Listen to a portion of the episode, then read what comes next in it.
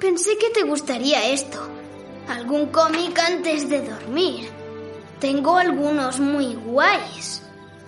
Mad Magazine, muy diver. El espíritu, una pasada. Ser niño. ugh. Este tío es Superman. Ahora es muy famoso. Pero empezó como tú. Llegó por accidente a la Tierra y no sabía qué hacía aquí. Solo utiliza sus poderes para hacer el bien, nunca para el mal. Recuerda eso.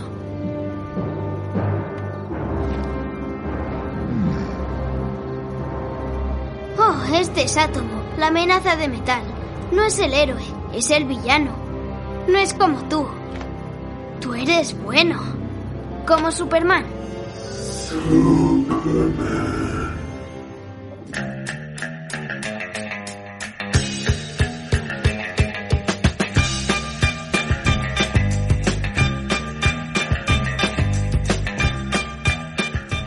Saludos queridos oyentes Uber Freaks y bienvenidos a una nueva edición de El Tricorder, este magazine que hacemos los retronautas para un poco tocar temas que se nos salen de la escala temporal, contar con la colaboración de nuestros amigos y hablar, pues bueno, de los temas un poco que nos apetece hablar y que no entran tanto dentro del negociado de los retronautas. Como siempre os saludo vuestro amigo Miguel y aquí a mi lado mi copiloto, mi señor Spock, eh, señor Manuel. Hola Miguel Ángel y hola a todos.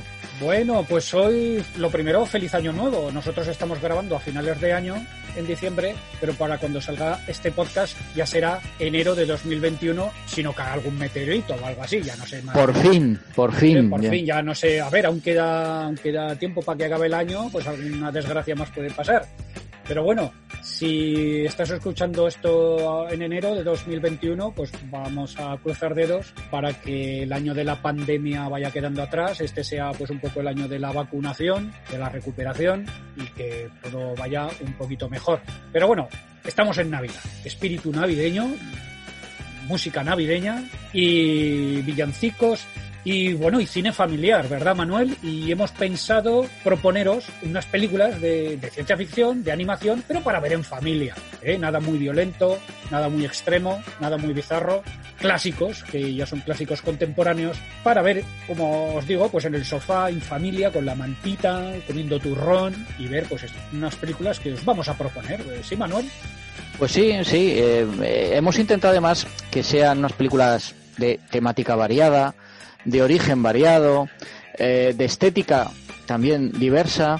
Y bueno, no sé si tendremos éxito o no, eh, pero que también sean, como decías, eh, películas familiares, porque a menudo se etiqueta esto a productos que son netamente infantiles.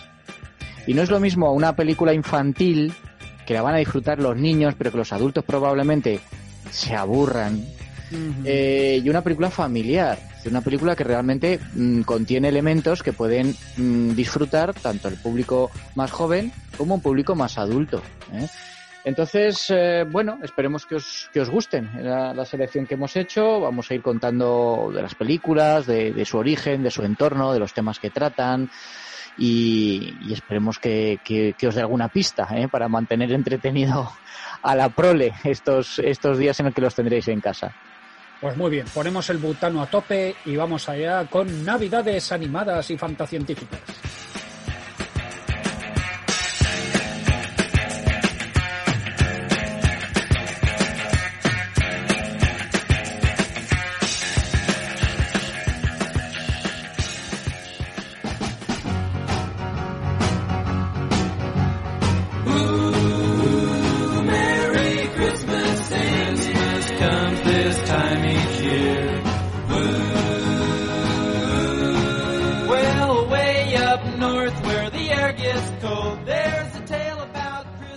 Venga, pues ya estamos aquí y vamos a empezar nuestro recorrido.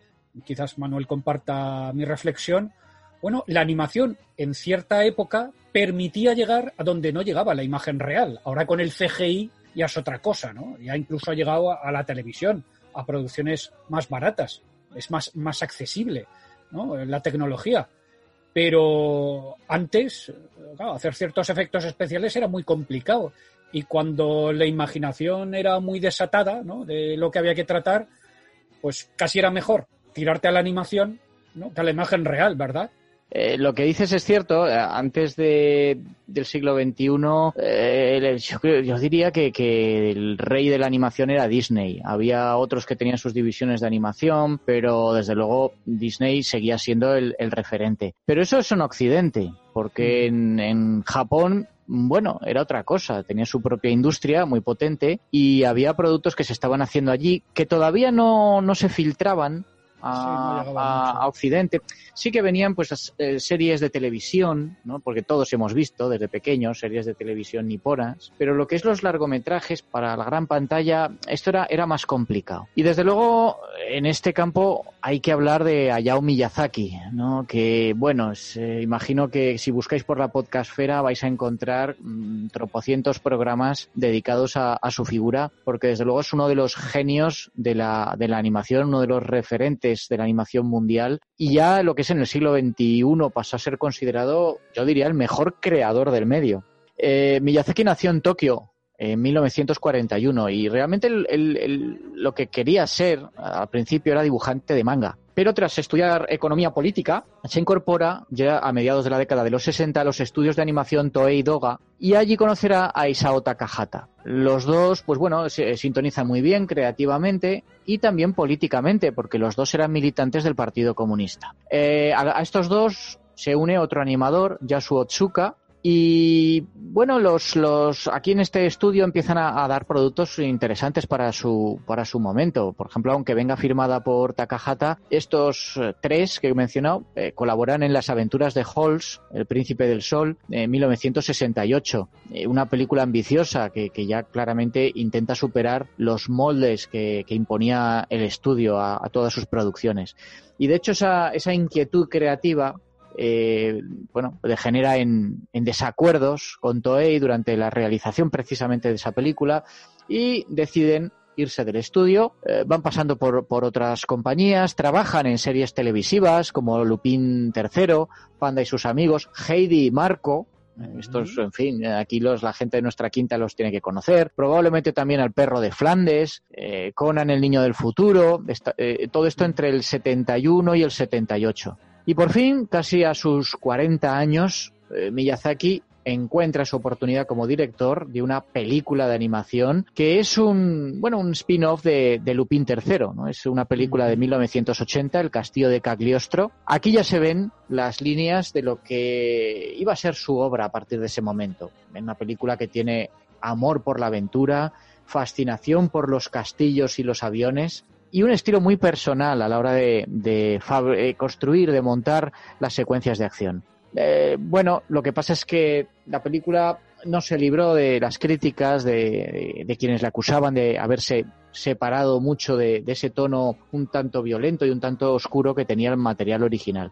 Y en su segundo film es el, precisamente el que vamos a traer aquí, de 1984, Nausicaa del Valle del Viento. Eh, aquí ya Miyazaki no iba a tener que preocuparse por ser más o menos fiel a una obra preexistente, porque fue él mismo quien la escribió. Eh, y fue precisamente el éxito de esta película la que dio pie a crear al, al estudio eh, Ghibli. Aquí habría que hacer una matización, porque se ha dicho muchas veces que Nausicaa en el Valle del Viento es la adaptación al cine de un manga que escribió y dibujó el propio Miyazaki. Esto es cierto, pero solo a medias. A ver, eh, antes de meternos ya en la película, y así un poco dejamos los antecedentes ya dispuestos, eh, después de hacer el castillo de Cagliostro, Miyazaki quería hacer un proyecto propio, pero esto era, era complicado. ¿Por qué? Bueno, por las mismas razones que ahora. Los productores normalmente tienden a apostar por productos que tienen ya una popularidad demostrada.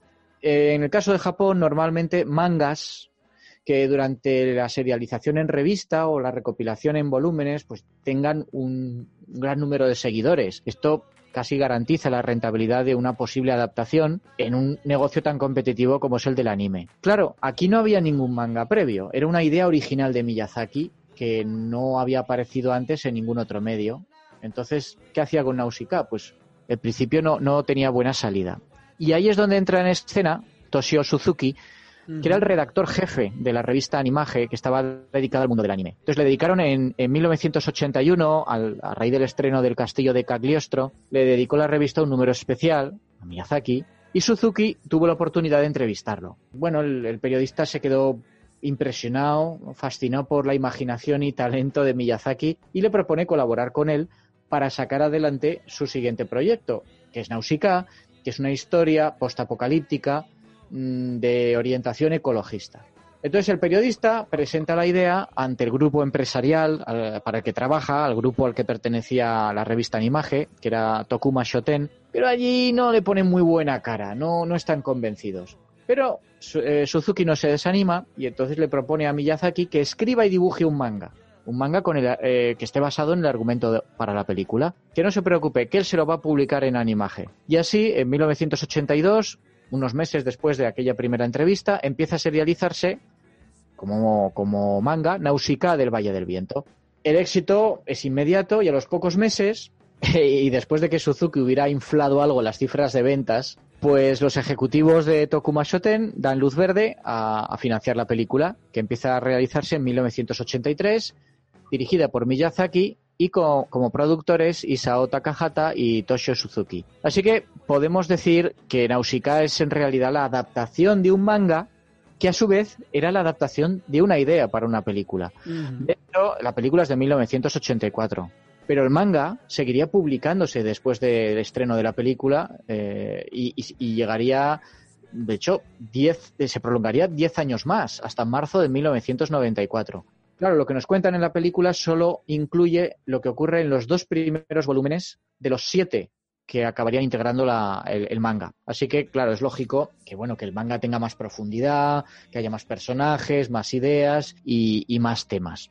Lo que es en Occidente, eh, Nausicaa llegó originalmente en una versión americana muy mutilada. Le quitaron 20 minutos Sí. eh, de Le un cambiaron metraje. el título también, me parece, ¿no? Eh, Sí.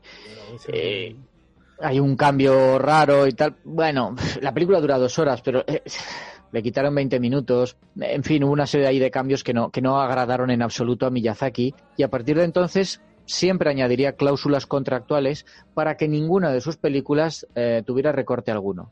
Bueno, hoy esto fue en los años 80. Hoy, hoy Miyazaki es, es, es una figura mm, tan enorme que, que sus películas, bueno, se, se editan perfectamente en Blu-ray, toda su filmografía en diversos idiomas, etcétera, etcétera.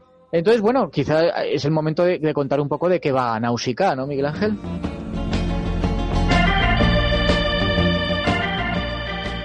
Vale, aquí está hablando el Miguel del futuro porque editando el audio he visto que en esta parte y otra después eh, el audio no estaba muy bien, así que he pensado que es mejor regrabarlo.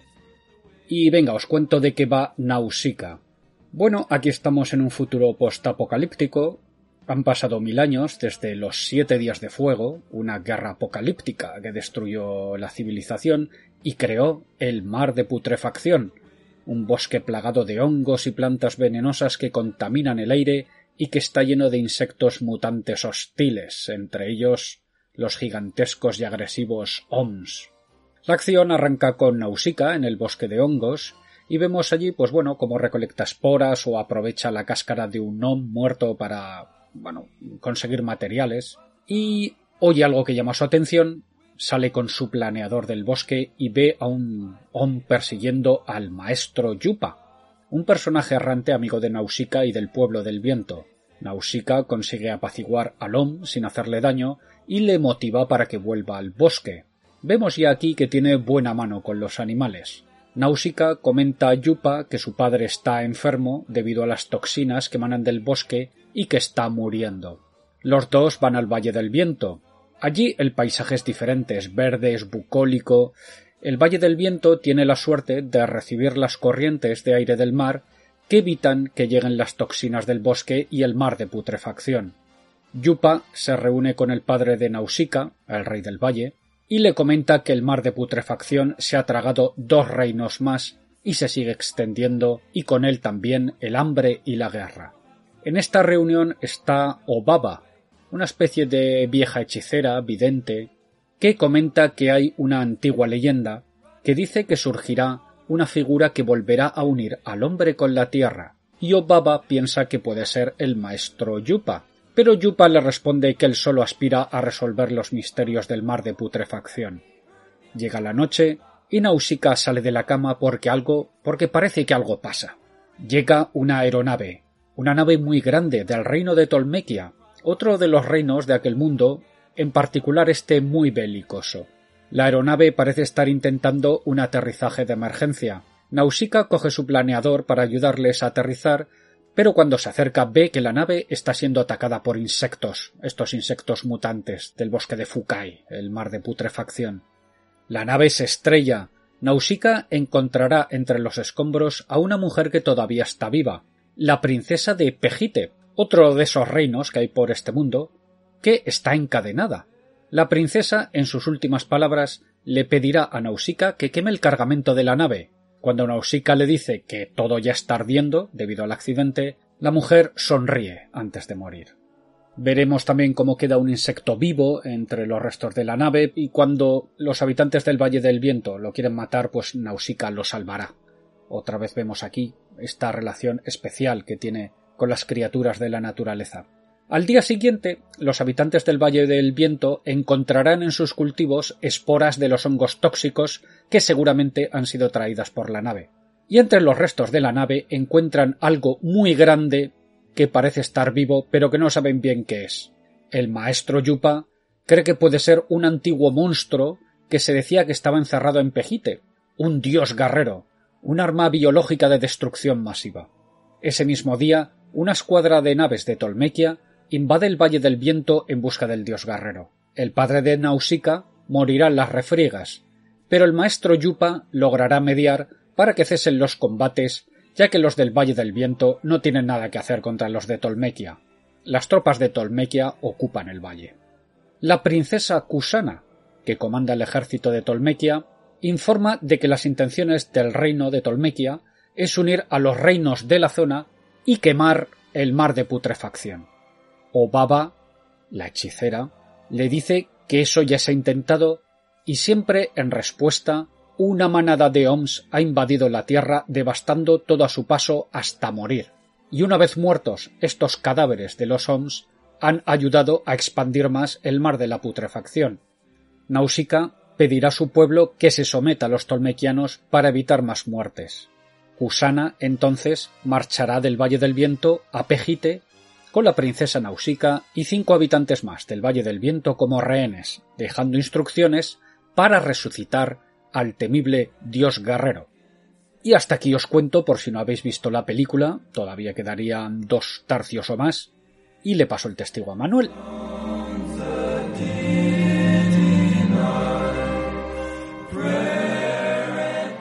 Bueno, es, eh, aquí es interesante, creo yo, revisar un poco las, las inspiraciones y, y, los préstamos que toma Miyazaki en, en esta película. Yo empezaría por Dune.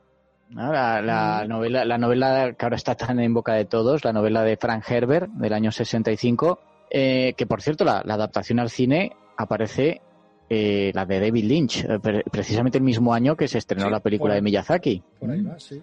Entonces, ¿y por qué digo de Dune? Bueno, porque las dos historias tienen como protagonista a un príncipe, princesa en este caso, cuyo padre es asesinado cuando un ejército invasor conquista ese el enclave pacífico en el que viven. Entonces el protagonista, o la protagonista de, de- de las dos historias, descubre tener unos poderes que le van a ayudar a liderar la resistencia. Además, las, las dos obras presentan unas criaturas enormes en un caso son los gusanos de arena, en el otro caso, en el de Nausicaa, son los Ommu, estos. Mm, Y, y también unos pueblos que tratan de sobrevivir en un medio ambiente hostil, en el que solo van a triunfar aquellos que logren comprender el entorno, adaptarse. Exacto. Las dos obras, el tema central, podemos decir, es la ecología.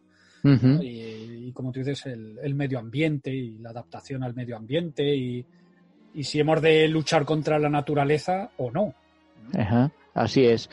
Eh, que relacionado con esto, además, bueno, eh, no es Dune la única referencia. Eh, por ejemplo, la Odisea de Homero. ¿vale? Ahí, en uno de los eh, episodios, pues cuando Ulises es llevado por la marea a la playa después de naufragar, una joven le rescata y es Nausicaa, que es la amante de la naturaleza. ¿eh? y la responsable del renacimiento de, de Ulises. Eh, también hay préstamos de la tradición oriental. Hay un cuento del siglo XI titulado La dama que amaba los insectos, eh, sobre una chica a caballo entre dos mundos, el mundo natural y el mundo de, de la corte. En el diseño de la aeronave de Nausicaa, que le llama el Necbe, eh, también en los tentáculos de los Omus, yo veo ahí bastante Moebius, um, eh, concretamente del cómic Arzak, de, de 1975, que ya, del, del que ya hablamos aquí en el especial de Metal Hurlan. Algunas de las escenas aéreas que vemos aquí y también de películas posteriores, eh, yo creo que, que de alguna manera rescata ese sentido poético que, que tenían del vuelo los, los escritos de, de Antoine de Saint-Exupéry, eh, que es el, este escritor que era aviador, fue uno de los pioneros de la aviación, con, con novelas como Vuelo Nocturno o Tierra de Hombres, y que es uno de los escritores preferidos de Miyazaki. La mascota de Nausicaa recuerda a la que tenía el protagonista de, de la saga de Terramar, la, la de Úrsula K. Y toda esta idea de la vegetación mutante desbocada aparece en una novela de Brian Aldiss, eh, Invernadero. Pero bueno, al, fi- al final todo esto pues no, es- no dejan de ser, bueno, eh, préstamos, homenajes, guiños, pero la, la historia en sí no es un plagio ni, ni, ni- es una copia, porque es una historia original que se sostiene por sí sola. ¿no? Eh, y que ya vuelve otra vez a plasmar aquí las ideas, mm, los temas, las imágenes que ya van a acompañar a la obra de Miyazaki siempre. Eh, tenemos aquí máquinas voladoras, lo has mencionado, grandes, pequeñas y con ese estilo un tanto retro. Eh, tienes castillos y, y reinos de corte medieval. Tienes también autómatas. Eh, la batalla de, entre el hombre y la naturaleza, la tecnología y la magia. Y sobre todo es la protagonista. ¿eh? La mayoría de sus de sus eh, películas eh, tienen una protagonista, una joven fuerte, inteligente, que, que es muy compasiva, mm, una compasión además que contrasta con, con digamos, el egoísmo de, de quienes le rodean, que normalmente está a caballo entre dos mundos. Lo sorprendente es que Miyazaki, que siempre ha barajado las mismas ideas y los mismos temas, haya conseguido combinarlas en todas sus películas de manera diferente Hmm. y tocando géneros distintos, ¿no? Ojo, estamos hablando aquí de princesas y, y tal. Mm, Esto no es un cuento edulcorado de Disney, ¿vale? Es, es una narración postapocalíptica. Bien, Tampoco es que esto haya escenas Sí. particularmente horrendas, no, pero, eh, o sea, no vamos a encontrar aquí, yo que sé, Mad Max, ¿no? No, No, no, hay. no, no es truculento, no. Eh, No, eh, Miyazaki lo que hizo fue poner el acento en la defensa del medio ambiente, eh, como haría en otras películas suyas, eh, sobre todo en La princesa Mononoke, eh, de- ya del año 97, eh, en un futuro en el que la tecnología todavía no ha desaparecido, ni mucho menos, ¿no?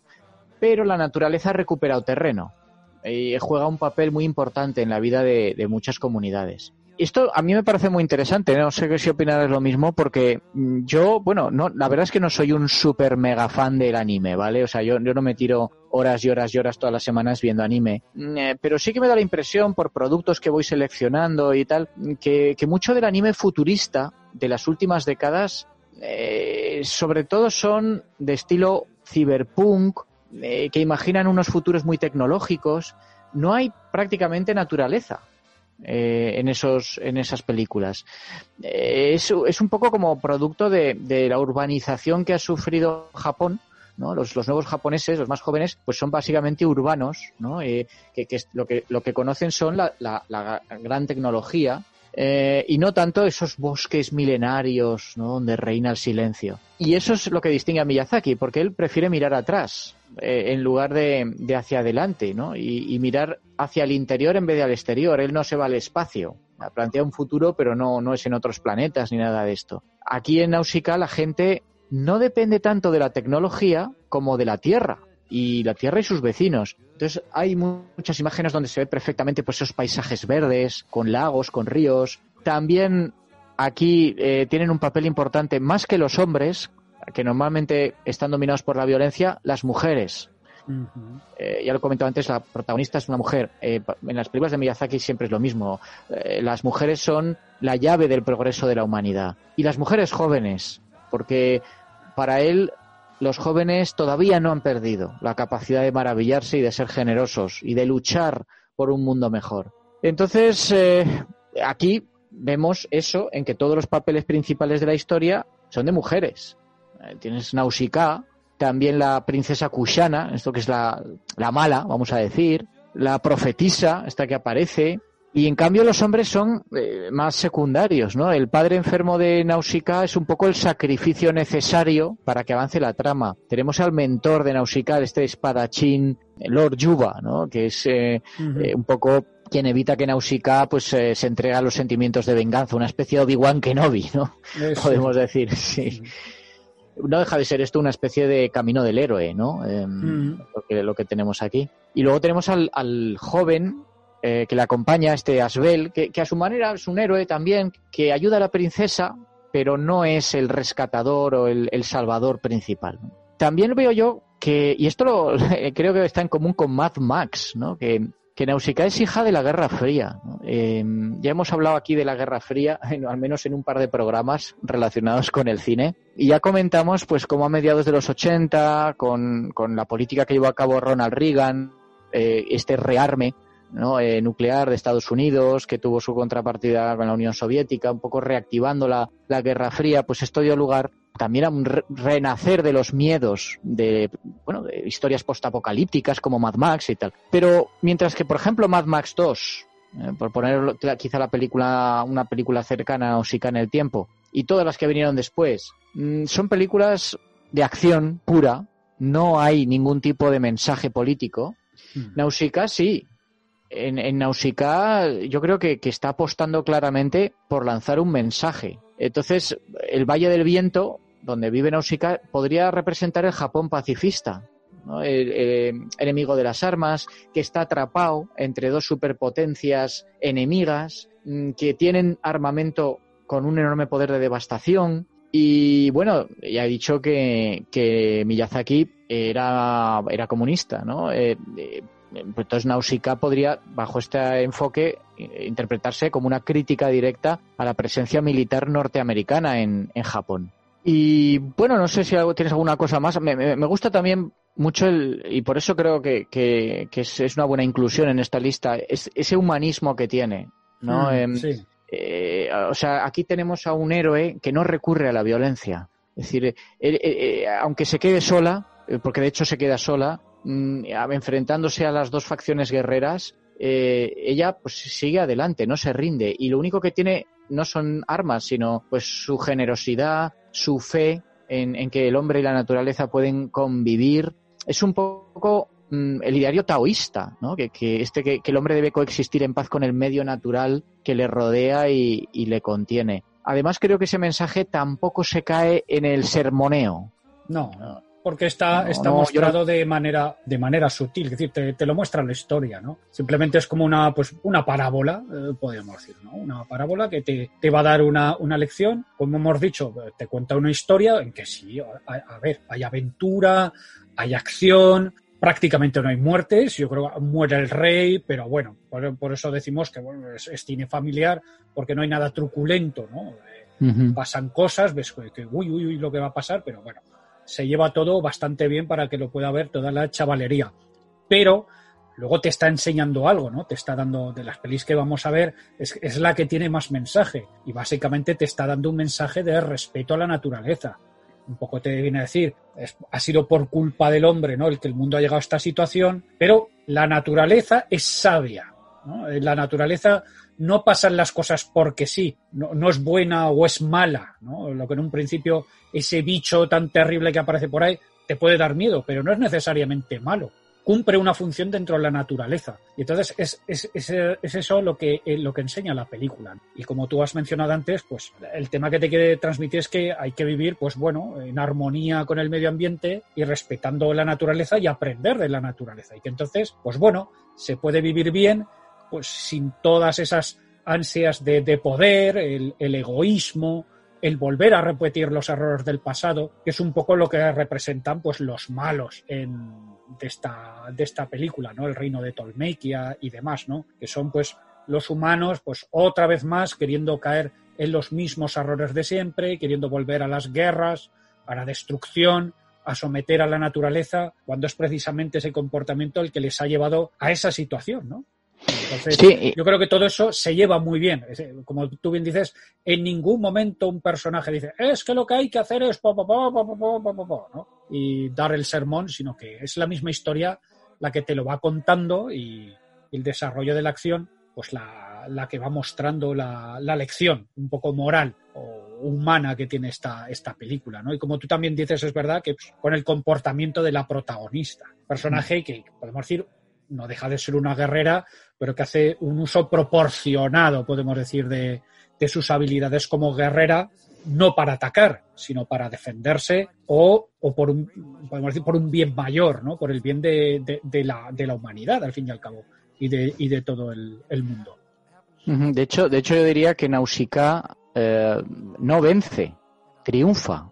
Eh, porque él, él no, no, no, no va buscando la derrota del adversario. Eh, realmente eh, ella es capaz de comprenderlo y de aceptarlo. Eso también me parece que está muy bien llevado, que la película, teniendo un claro mensaje acerca de, de- de un poco de, de cómo nos tenemos que comportar con la naturaleza y también entre nosotros, mm, pero tampoco cae en el maniqueísmo, eh, ni tampoco hay monstruos ni gente ter- terriblemente mala. Y por ejemplo, el bosque y las criaturas que viven allí mm, dan miedo, pero yo creo que no están retratados como seres grotescos, ¿no? Y de hecho, cuando lo vemos a través de los ojos de Nausicaa, pues lo vemos como un lugar maravilloso, lleno de, unas criaturas extraordinarias. Luego, eh, vale, sí, hay, eh, la historia trata del enfrentamiento del bien contra el mal, pero ya digo, no es una cosa muy maniqueísta, porque cada grupo en conflicto tiene sus propios motivos para actuar como lo hace. ¿no? Y son unos motivos que se pueden entender en el contexto de la trama. No hay una solución fácil, no hay aquí un héroe o un antihéroe que llegue y pim pam pum eh, se cargue al malo y, ya está. ¿no? Eh, la solución no, no pasa por ahí. Nausicaa se hizo, pues eso, a mediados de los 80, antes de que se fundara el estudio Ghibli. Y claro, a ver, eh, no, no tiene tantos medios técnicos y humanos como las películas que vendrían después ya bajo este, este sello Ghibli. Mm. Luego allí ya eh, las películas que veríamos, pues bueno, eh, se pudo permitir ya a Miyazaki a- mm, darle un tono más, más contemplativo, eh, poner unos fondos muy detallados, coloreados extraordinariamente, que, que- que son su sello personal. Fue también antes Nausicaa de la generalización de la animación por ordenador. Entonces puede parecer a primera vista que la película visualmente sea más limitada, más cercana al anime tradicional, aquel que podíamos ver en la televisión. Mm. Pero yo creo que eh, es igual, yo creo que te- te- la película te atrapa y te mete. Y enseguida pues te olvidas de que, de que es una película, pues eso, de hace 40 años, ¿no? Eh, es una película muy hermosa, muy emotiva. La banda sonora con sintetizadores al estilo de los 80 pues está, Sí. está muy chula. Mucho, hay casi otone ahí en la, en la banda sonora, pero bueno, parece ser que se la encargaron a, a- a un, a un músico, pues esto, ¿no? de música experimental, minimalista, japonés, y Mm. tiene, tiene su gracia. Sí, hombre, sí. Y luego, bueno, me- mencionar, sí, que, claro, el tema, ya ya lo he dicho, el tema de la aviación. El tío de Miyazaki era dueño de una fábrica de, de piezas de aviones en la ciudad de Kanuma, donde la familia de Miyazaki se trasladó huyendo de los bombardeos que cayeron sobre Tokio eh, durante la Segunda Guerra Mundial. Entonces, ese contacto con el mundo de la aviación siendo niño le dejó ya una huella para siempre y en todas sus películas siempre mete algún elemento que refleja su amor por el vuelo, ¿no? Eh, su amor por el vuelo que también es un símbolo, un símbolo de la capacidad del hombre para superar mm, sus limitaciones. Entonces en Nausicaa lo hemos dicho, pues hay máquinas voladoras, tenemos ese esa, esa especie de planeador de Nausicaa, ¿no? Que, ella no utiliza esos motores agresivos, ¿no? De, otras aeronaves, sino que se sirve eh, del aire, un poco a mitad de camino entre la tabla de surf y el jet, o esas aeronaves tolmecas, ¿no? Que parecen bombarderos B-52. Sí, unas cosas tremendas, así, muy Sí. aparatosas, exacto. Contrasta un poco la estética de las dos partes, ¿no? Como la ligereza, podemos decir, ¿no? La, La armonía, sí. Con la armonía, con los mamotretos, ¿no? De, de los otros. Y ya por terminar, al menos por mi parte, decir que Nausicaa fue eh, la primera muestra de, de lo desbordante que, es, que, que fue la imaginación de Miyazaki. Las siguientes películas suyas confirmarían este punto. En mi opinión, eh, solo Pixar ha conseguido estar a su altura a la hora de construir mundos nuevos, imágenes, sonidos, historias en cada una de sus películas. Lo que pasa es que Pixar es un conjunto de artistas que por cierto todos ellos admiran a Miyazaki. Pero Miyazaki trabaja casi en solitario, eh, no a la hora de, de, de, de, claro, de hacer la película, pero sí de concebir, de desarrollar conceptualmente sus películas, de supervisarlo todo, mientras que incluso los directores más grandes tienen que confiar en, en técnicos, en actores, en expertos en diferentes campos. Miyazaki es lo más cercano a lo que podríamos conocer como un autor, lo cual dicho sea de paso, ha sido su sello personal, su, la fortaleza del estudio Ghibli, pero que también puede ser su perdición quizá cuando Miyazaki desaparezca definitivamente. Esto ya se verá. Entonces, bueno, una obra seminal que dio origen al estudio Ghibli, que ya puso aquí sus principales preocupaciones temáticas, una historia que yo creo es eterna, que lo puede ver eh, gente mayor, gente joven, que tiene ternura, que tiene crudeza, que tiene maravilla, una carta de amor a la naturaleza. Y podríamos traer de hecho lo teníamos en la lista, pero bueno, por no inflar esto más ni hacernos repetitivos, pero hay otra película de ciencia ficción de Miyazaki, El Castillo en el Cielo, que también es muy recomendable. Si tenéis oportunidad de verla, mmm, os la recomiendo calurosamente, donde también se pueden encontrar algunos de los elementos que hemos comentado aquí. Sí, antes quizás, eh, cuando estábamos hablando de, del tema ecológico, eh, se me pasó comentar un dato que tenía por aquí, que es que aparte de todas las obras que ha comentado Manuel que pudieron inspirar a Miyazaki, también hay un evento real que fue el, eh, un escándalo tremendo que hubo en Japón por un envenenamiento por mercurio que hubo en la bahía de Minamata, una ciudad costera del Japón, ¿no? En, bueno, una ciudad no, una bahía, la ciudad se llama Kumamoto, en la isla de Kyushu, en la cual, pues bueno, había una fábrica que entre 1932 y 1968 vertió 27 toneladas de compuestos de mercurio. El mercurio, una neurotoxina tremenda, como algunos de vosotros ya sabréis. Pues eso causó que, según tengo los datos aquí, unas 2.500 personas empezaran a sufrir pues, desórdenes neurológicos eh, por envenenamiento de mercurio. Tanto que hay un nombre para este mal, la enfermedad de Minamata, ¿no? Pues parece ser que Miyazaki un poco se inspiró en este episodio del envenenamiento por cómo la naturaleza en esta bahía respondió al envenenamiento por mercurio y prosperó y creó una, un mundo contaminado, podemos decir, como el bosque tóxico que se, que se muestra en la película. Parece ser que esto pudo ser una inspiración para Miyazaki. Y quizás, pues, otro datillo para los uh, fans del, del, anime, pues uno de los animadores que participó en esta película fue Hideaki Anno, que fue uno de los fundadores del estudio Gainax, eh, que entre sus trabajos luego tendría pues la también muy influyente y muy famosa Neon Genesis Evangelion, que el, que el mismo Hideki Anno dirigió. Y por mi parte, hasta aquí. Este ha sido nuestro análisis de Nausicaa y ahora vamos con nuestra primera colaboración. Como viene siendo habitual, tenemos la suerte de poder contar en el tricorder con Antonio Monfort. Si no sabes quién es Antonio Monfort, es que no escuchas podcast. Antonio Monfort, eh, le hemos dicho que nos proponga alguna película de animación y ciencia ficción, cine familiar para ver estas navidades. Antonio Monfort pues nos ha dicho, pues yo quiero hablar de Wally. Pues nos parece muy bien. Antonio Monfort, a ver qué nos cuenta sobre Wally, otro gran clásico de la animación.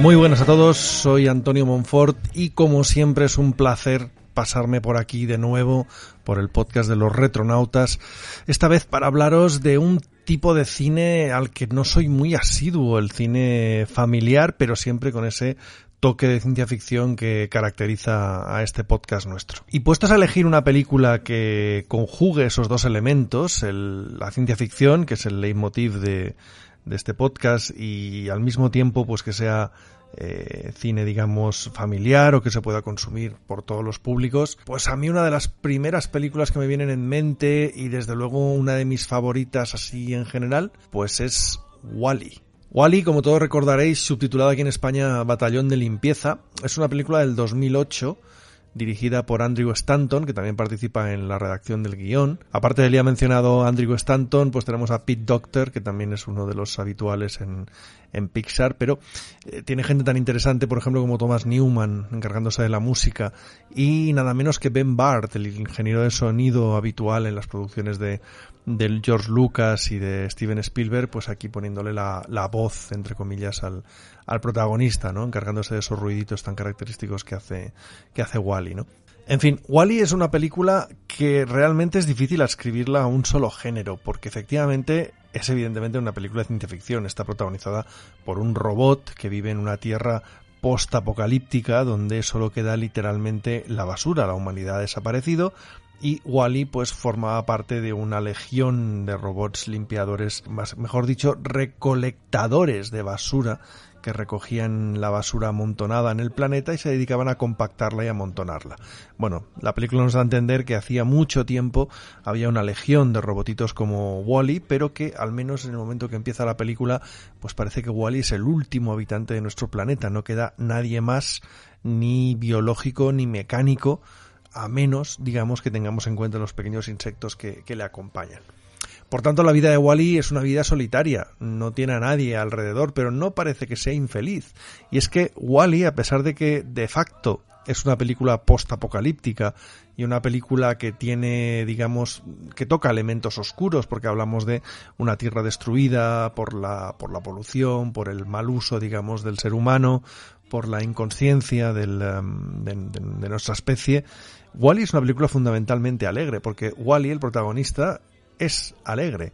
Cuando le conocemos vive en una especie de contenedor donde acumula cosas y es que resulta que Wally ha desarrollado una especie de personalidad y bueno, pues se ha convertido en todo un coleccionista de cosas curiosas que le llaman la atención del pasado de, la Tierra y digamos que es un gran admirador nada menos que de los antiguos musicales y muy concretamente de Hello Dolly. Así que bueno, tenemos un protagonista que enseguida conecta con nosotros porque igual que pasaba con el R2D2 de Star Wars, el hecho de que un robot no hable, sino que haga ruiditos y tenga expresiones, eh, realmente hace que conecte rápidamente con, con el espectador. Y con Wally pasa exactamente eso. Wally es un robot tosco, oxidado, eh, digamos que está casi herrumbroso, muy machacado por todas partes. Pero como digo, eso a él no le importa demasiado. Él va tirando, tiene una vida sencilla, feliz y transmite esa alegre vivir sencilla al espectador para arrancar la película. Pero claro, la vida de Wally se va a complicar porque si no, no tendríamos película. Y se complica cuando llega un androide completamente diferente llamado Eva, que viene pues un poco a, ver si aquí en la Tierra pues existe la vida todavía o al menos ha, podido la vida eh, regenerarse. Eva es un robot completamente diferente de Wally, con líneas aerodinámicas, fantásticamente diseñado, con unas capacidades increíbles, tanto de gestión como de independencia, eh, autodefensa, es un robot tremendo, ¿no?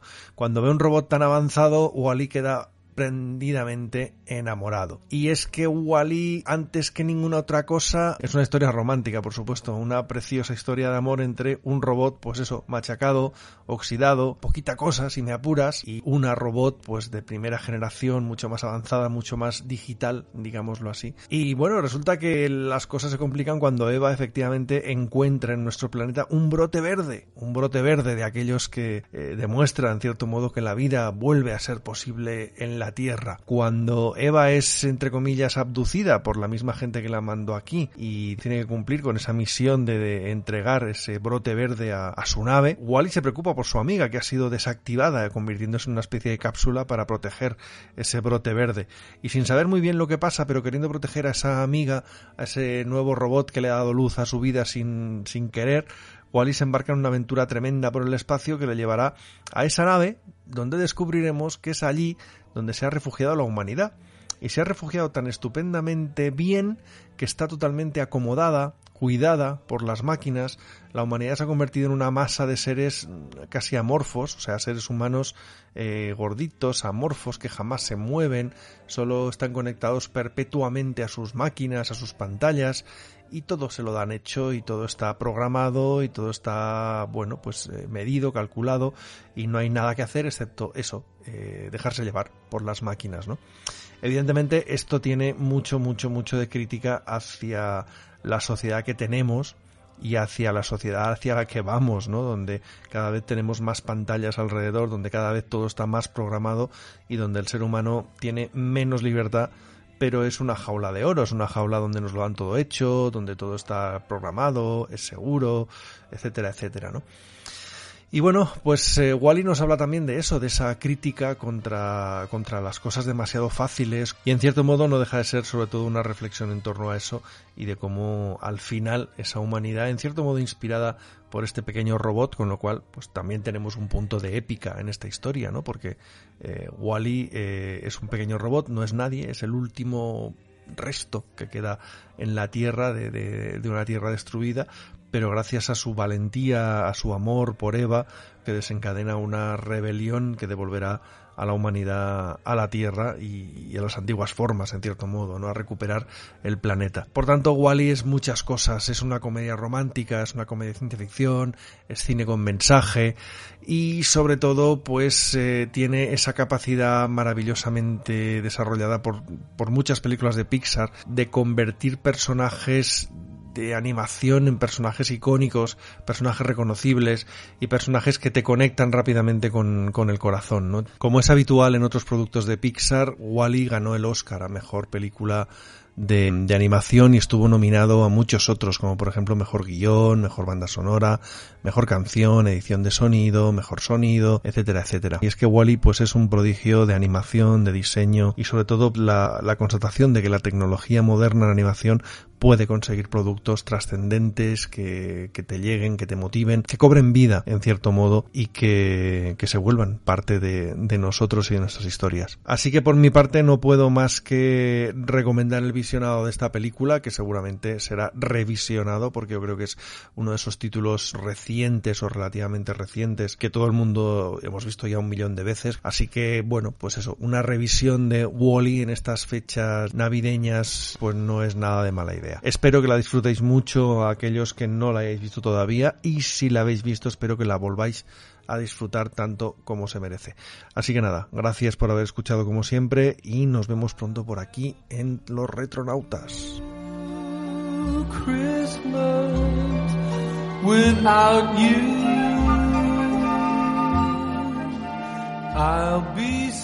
Muy bien, pues muchas gracias Antonio y pasamos a nuestra siguiente película. En este caso nos vamos a Estados Unidos con otro gran clásico, otro peliculón, ¿verdad Manuel? Pues así es. En 1999 se estrena Tarzán. No, ah. No, no, no es Tarzán, no es Tarzán, no vamos a hablar de Tarzán, no, no, no os preocupéis. Eh, pero sí, se estrenó Tarzán en ese año. Fue la última de las películas eh, que formaron parte del renacimiento de Disney, eh, que empezó allá por 1989. Fue un, un fin de ciclo y fue también el mismo año en el que se estrenó Toy Story 2, con un enorme y merecido éxito, eh, demostrando que, que, la primera película de Toy Story no había sido casualidad, no había sido una excepción, y fue una película, estas dos, este díptico de Toy Story, que consolidó, podemos decir, una forma de animación distinta, tanto en el concepto como en la técnica.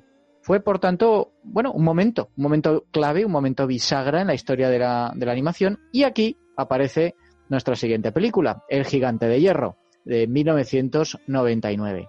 Eh, esto viene dirigido por Brad Bird.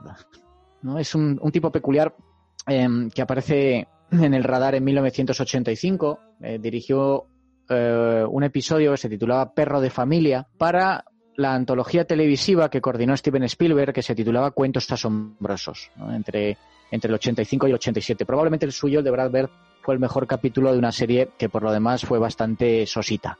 Eh, era un capítulo, pues que una historia que, que tenía, ofrecía una, una, interpretación muy divertida, muy cínica de la vida familiar estadounidense a través de los ojos de un perro.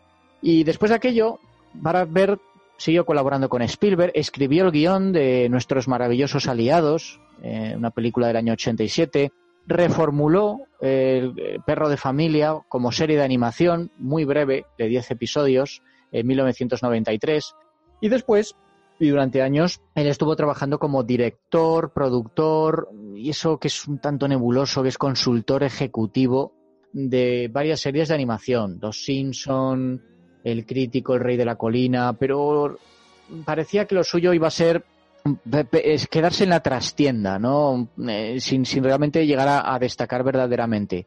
Pero, por fortuna, Warner Bros. le dio una segunda oportunidad en la forma del gigante de hierro. Una oportunidad que supo aprovechar de forma brillante, a pesar, por desgracia, de que la película pasó casi desapercibida. En, en un verano, eso lo veremos más tarde, eh, que, que, estuvo cargadísimo de estrenos que eclipsaron a, al gigante de hierro. Sí, Pero primero luego veremos que con varias de estas obras que el estudio tampoco estuvo mucho por la labor. Mm, sí, no supieron venderla. Mm. Así que si te parece, eh, contamos un poco de, de, qué va esta, esta película. ¿Mm?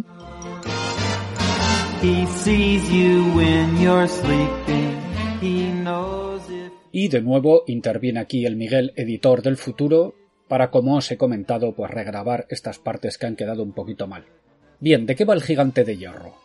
Pues estamos en Estados Unidos, finales de los años 50 o primeros 60, los soviéticos ya han lanzado el Sputnik, la Guerra Fría está muy caliente y la paranoia anticomunista y el miedo a la bomba atómica impregnan el ambiente y la sociedad. Es de noche y estamos cerca de la costa del estado de Maine. Un barco es azotado por la tormenta. El capitán de este barco en apuros ve caer un meteorito del cielo, y cuando cree divisar las luces de un faro, estos resultan ser los ojos de un enorme coloso metálico contra el que choca el barco. El capitán cae del barco, se hunde en las aguas, pero cuando despierte aparecerá en la costa a los pies del faro. En la siguiente escena nos encontraremos en un día luminoso en la pequeña ciudad de Rockwell, en ese estado de Maine. Un niño de nueve años, llamado Hogarth Hughes, va a visitar a su madre a la cafetería donde trabaja para pedirle permiso para quedarse con una ardilla que ha encontrado. La madre le dice que no puede ser porque tiene que alquilar una habitación de la casa para poder llegar a final de mes, ya que la mujer es viuda porque el padre de Hogarth murió en la guerra de Corea. La ardilla escapará en la cafetería y buscándola Hogarth conocerá a Dean McCoppin, el picnic del pueblo, un escultor artista vanguardista que regenta un desguace. Los dos oirán al capitán del barco, del que hemos hablado al principio, hablar del incidente de la noche anterior, afirmando que los marcianos invaden la Tierra, lo cual llamará poderosamente la atención de Hogarth, que es muy aficionado, como veremos luego, a las películas de serie B de ciencia ficción que echan en la televisión. Esa noche, la madre de Hogarth tiene que quedarse a trabajar y el niño se queda solo en casa, pues viendo estas pelis que le gustan. Mientras está viendo la televisión, pierde la señal y cuando va al tejado a inspeccionar la antena, se encuentra con que ha desaparecido, además de observar un rastro en el terreno de algo grande que ha pasado por allí. Hogarth se prepara para ir a la caza de los invasores de Marte. Se meterá en el bosque siguiendo el gran rastro dejado por los marcianos, ve árboles rotos, terreno aplastado, llega a una planta de transformación eléctrica y allí se topará con un robot gigante metálico de 15 metros de altura que empieza a romper y devorar la central eléctrica. El robot, mientras hace esto, quedará atrapado en los cables eléctricos, provocando que la ciudad quede sin luz y electrocutándose.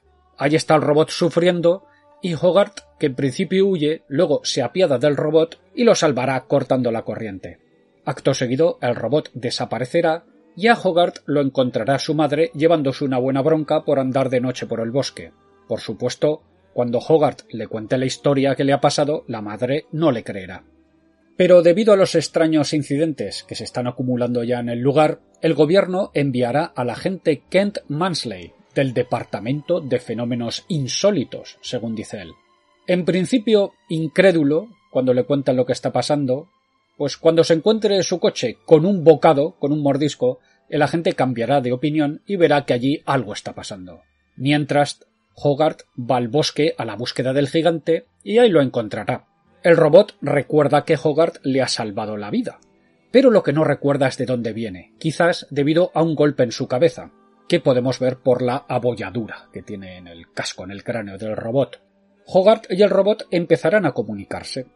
Hogarth, con buen tino además, decidirá que es mejor ocultar la existencia del robot. De vuelta a casa el robot causará un accidente de un tren de mercancías. El robot quedará seriamente dañado, pero hoy Hogarth podrá ver que este robot puede reconstruirse y lo que hará acto seguido será esconderlo en su granero para que no provoque más desgracias. Este accidente de tren dará más pistas al agente Mansley y éstas le llevarán a la granja de los Hughes, la casa de Hogarth, y allí empezará a atar cabos que conectan a Hogarth con los incidentes. ¿Qué pasará después? Pues bueno, aquí lo dejo también por si no habéis visto la película. Y le paso la palabra a Manuel.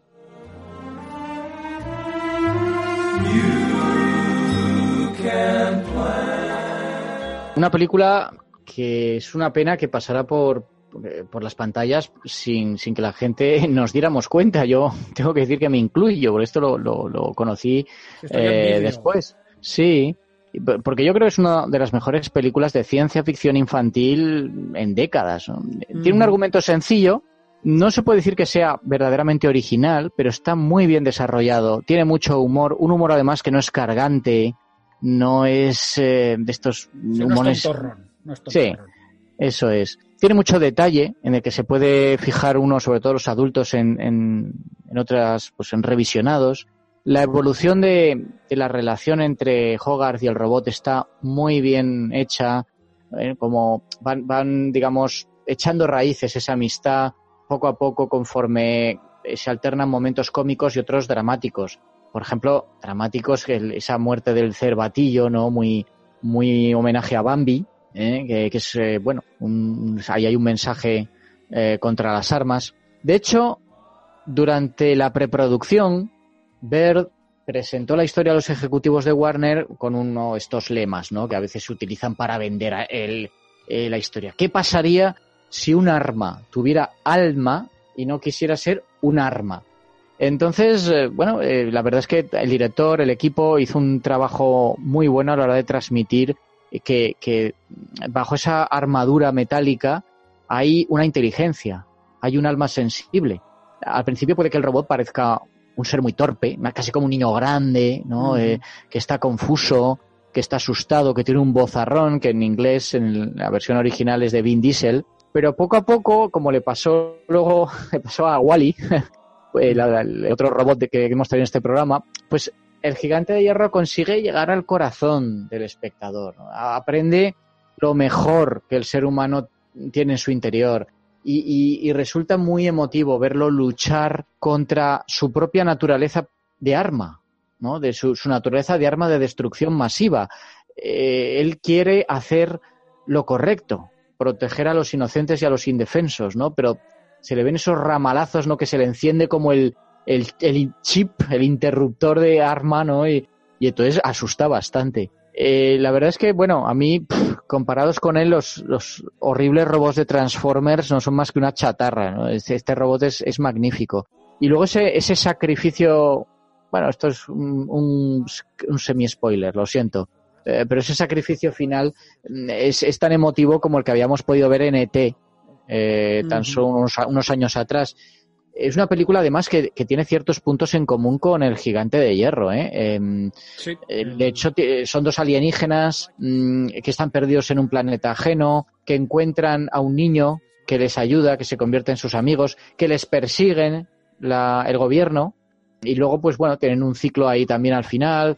Pero los dos son muy diferentes, porque la muerte, y repito que es un semi-spoiler, ¿vale? La muerte, entre comillas, del, del, del gigante de hierro tiene un propósito de redención. Eh, él se está redimiendo de lo que podemos pensar que ha sido un pasado de destrucción, de violencia y de muerte. Pero no ET. Es decir, eh, el gigante se sacrifica para salvar a otros. Pero el alienígena de, de Spielberg, pues era un biólogo pacífico, ¿no? Él no estaba allí, le pasaban cosas. Él tenía un papel sanador para el niño, para Elliot, ¿no? Para su familia. Pero, pero bueno, aquí la cosa es como más, más eh, dramática, porque el gigante es un arma, un, un arma, una máquina de guerra interplanetaria. Cuando eh, hay una escena en la que él está viendo con Hogarth comic books ¿no? Y entonces aparece, eh, bueno, creo que era un cómic de Superman. Superman. Y, sí. sí, y entonces está peleando contra un robot gigante que es el malo, ¿no? Y entonces el, el- el- el gigante de hierro se, se reconoce en, el, en, el- ese personaje, ¿no? Pero eh, le, le dice, no, no, no, él no es el héroe, es el villano, no es como tú, tú eres de los buenos, como Superman. De alguna manera el niño lo, lo, educa. Eh, es, es- está, me parece muy, muy inteligente la forma en que Brad Bird formula un, un mensaje pacifista y antisenófobo, utilizando para eso un robot asesino del espacio exterior. Entonces, bueno, hay, hay escenas que mm, eh, utilizan pues los gadgets y este, este enorme poder de, de la máquina pues pa- para hacer humor. También maravilla. Hay también un clímax muy dramático, con mucho suspense, mucha, mucha acción. Pero yo aprecio muy positivamente que al final, y a diferencia de muchas otras eh, películas de ciencia ficción, sobre todo en los últimos tiempos, el gigante de hierro no acaba cayendo en una exhibición fetichista de destrucción y de violencia. Vuelvo a sacar aquí los Transformers, pero podemos contar pues todas las películas de Marvel o incluso las de Star Wars o que normalmente hay una especie de pum muy grande al final, ¿no? donde echan toda la carne en el asador y ahí hay un montón de, de, de destrucción. No, aquí no es el caso. Entonces, eh, la, la- lo que, de lo que iba esto era de representar, de personificar la paz y el amor en, en un momento, en una época, en un lugar en el que reinaban la paranoia y la guerra.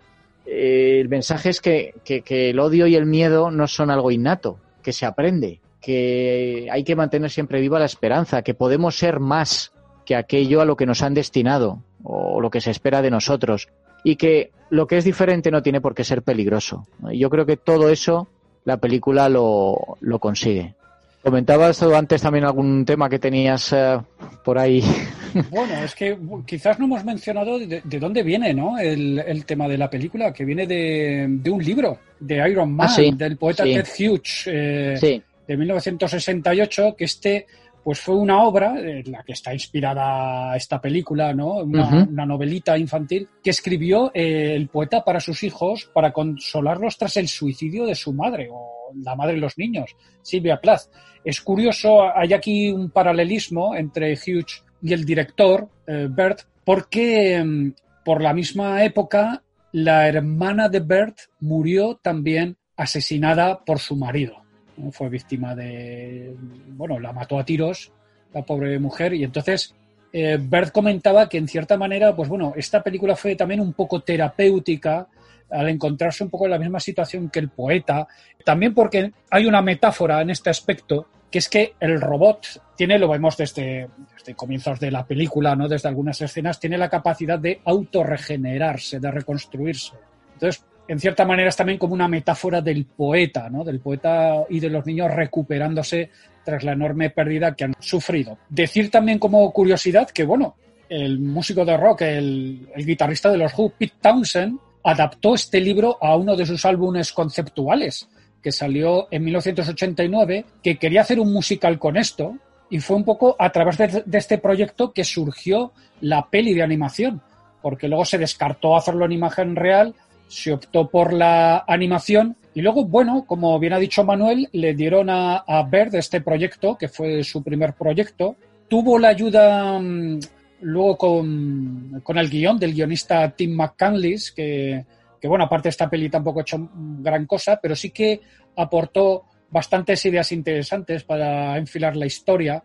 Introdujeron también algunos personajes nuevos, como pues, este, el artista Bitnik. Se decidió también, es verdad, descartar la música de Pete Townsend. Yo la verdad es que no he escuchado este álbum, no, no, no sé cómo estará, ¿no? Esta, este álbum de Townsend. Pero bueno, eh, Townsend parece ser que no le importó. Él, luego, de hecho, sí es productor ejecutivo de esta película, es uno de los productores, y dice que, bueno, que como a él le pagaron su dinero, pues le daba igual.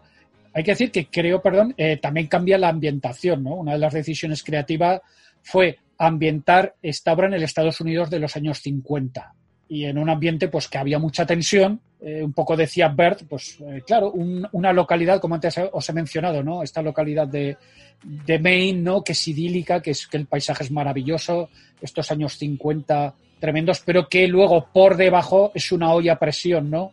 Está el miedo a la bomba, está el miedo a los rusos, eh, el que ha provocado el Sputnik, ¿no?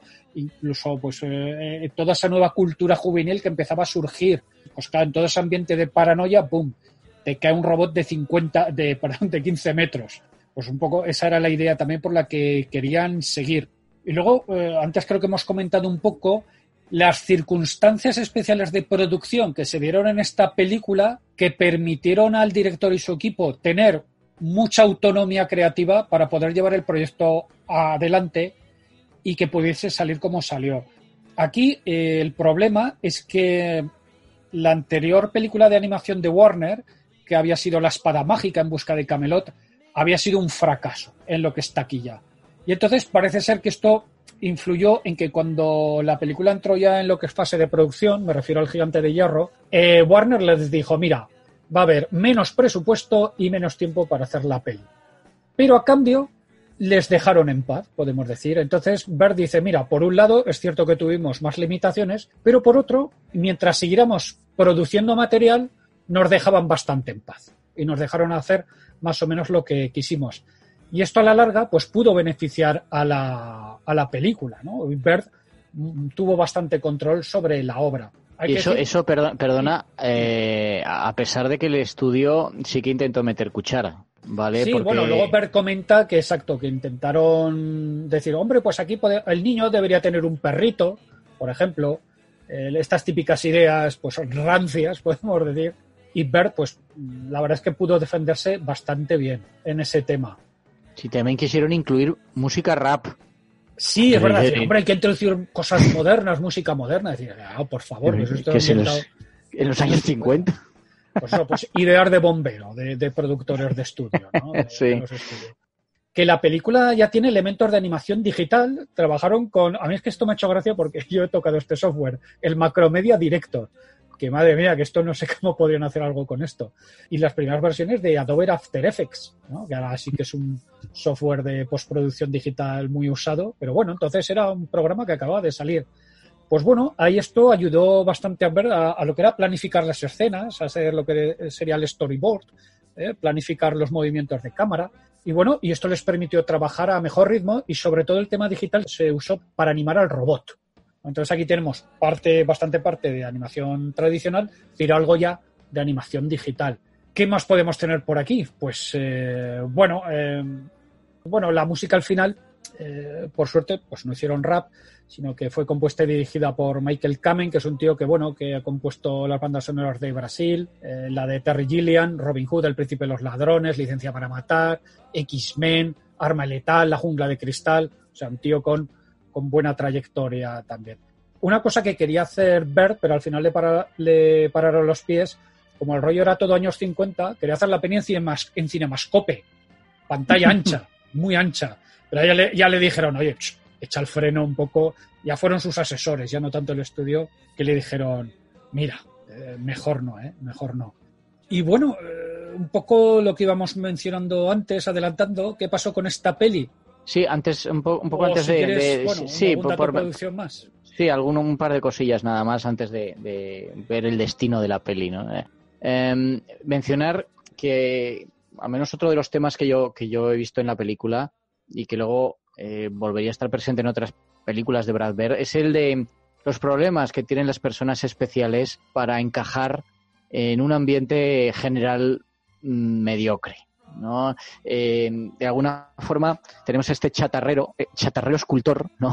que es el, el beatnik este inconformista, Dean, que no deja de ser una proyección en la vida adulta de las dificultades que tiene el propio Hogarth en la escuela.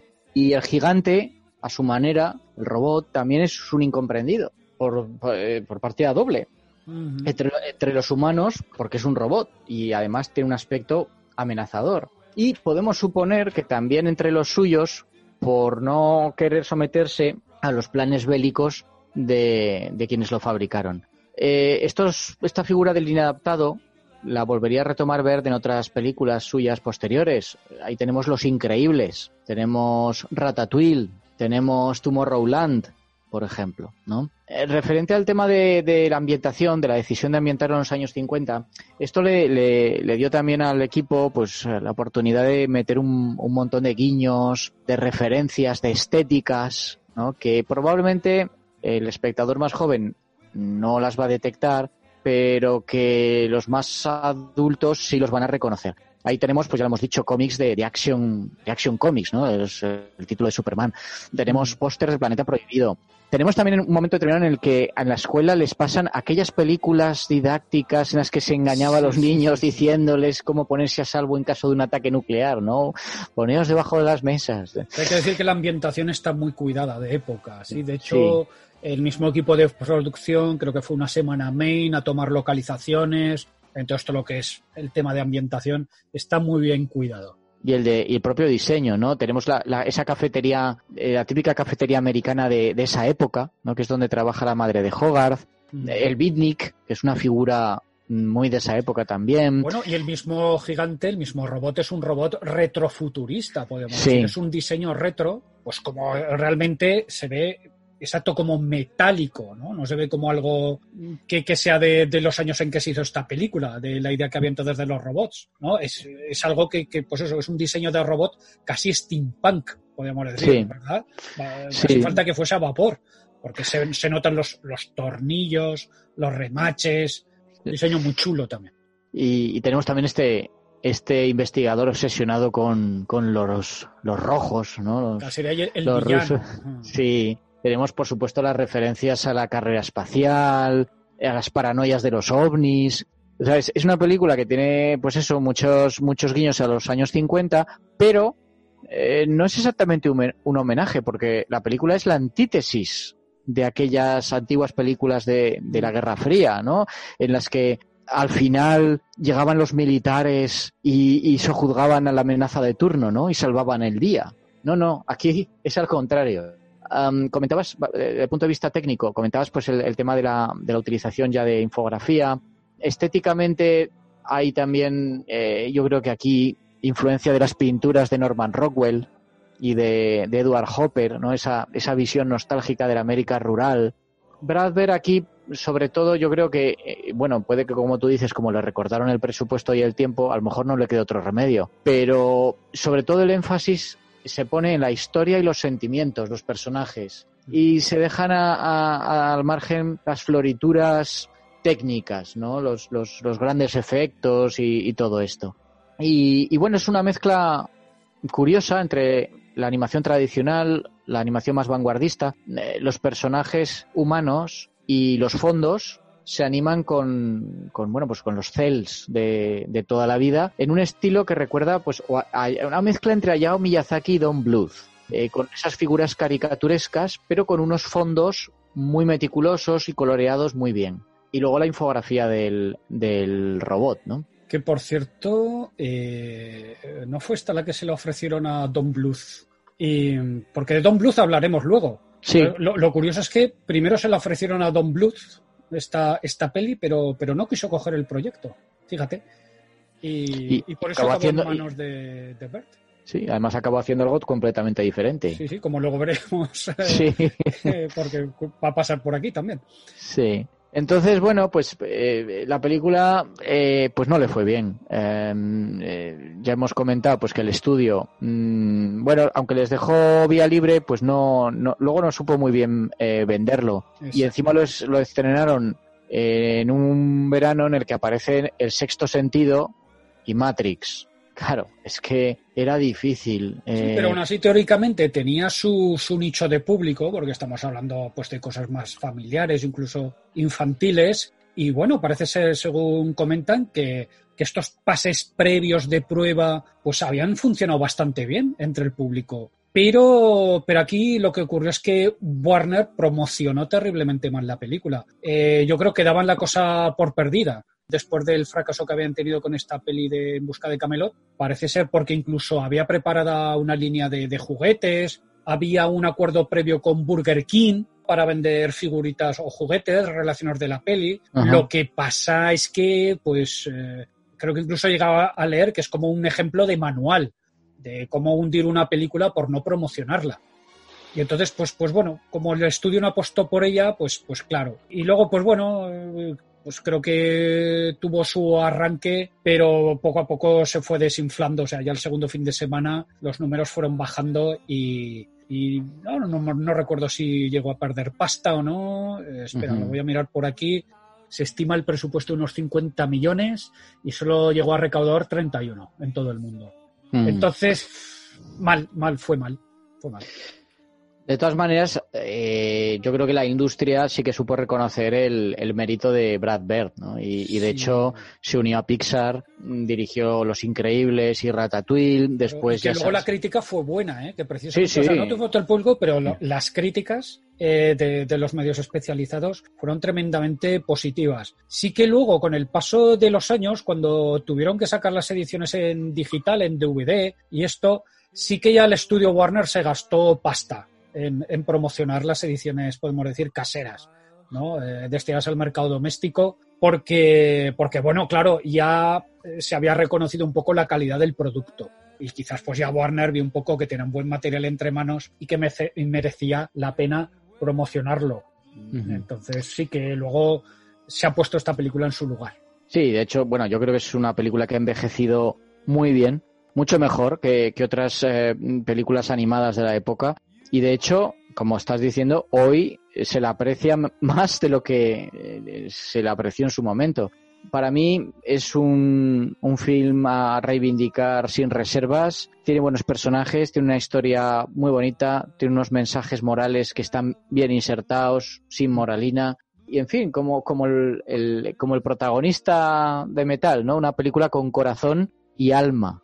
Exacto, muy bien. Dices, esta sí que es una película muy recomendable para ver con la chavalería, con la familia, porque, pues, bueno, al igual que hemos comentado antes, no, no tiene nada truculento, no, tiene momentos emotivos, tiene momentos pues, eh, que podrás echar la lagrimica, ¿no? Eh, porque esto está muy bien llevado, pero luego pues, termina estupendamente y te terminas arriba. Es una película que terminas arriba, que acabas muy bien. Está muy bien resuelta. Yo es que yo esta me la he visto un montón de veces. Sí, ah. eh, estas que en su momento tenían DVD y cuando tenías estos domingos tontos que estabas ahí holgazaneando en casa, pues te, te la ponías y, y echabas un buen rato siempre. Estas películas las he probado yo personalmente en familia, ¿eh? Para ver si... ¿Sí? ¿Y qué tal ha resultado? Sí, porque tú... Sí, sí, no. Yo las que, las que, las que he puesto aquí en casa, esta- estas que estamos comentando han dado buen resultado. O sea que, que en fin, Entonces eh, está comprobado. está testado. Muy bien, pues no tenemos nada más que hablar sobre el gigante de hierro. Pasamos a, uno de nuestros colaboradores. Exacto, vamos a pasar a nuestra siguiente colaboradora, en este caso Esther Oliva, del podcast Atmósfera Cero y Charlas Jubian para los fans de Doctor Who, que ella nos va a proponer un anime, que es un tema que a ella le mola mucho, este género. En este caso, uno bastante más reciente, creo que es de 2008 o algo así. Eh, Summer Wars, Guerras de Verano. Este es menos conocido, ¿verdad, Manuel? Sí, pero, pero muy interesante y completamente diferente a lo que hemos comentado hasta este momento. Así que Pues vamos bueno, a pues escuchar. así ofrecemos variedad. Muy bien, pues vamos a ver qué nos cuesta Esther. Vamos allá.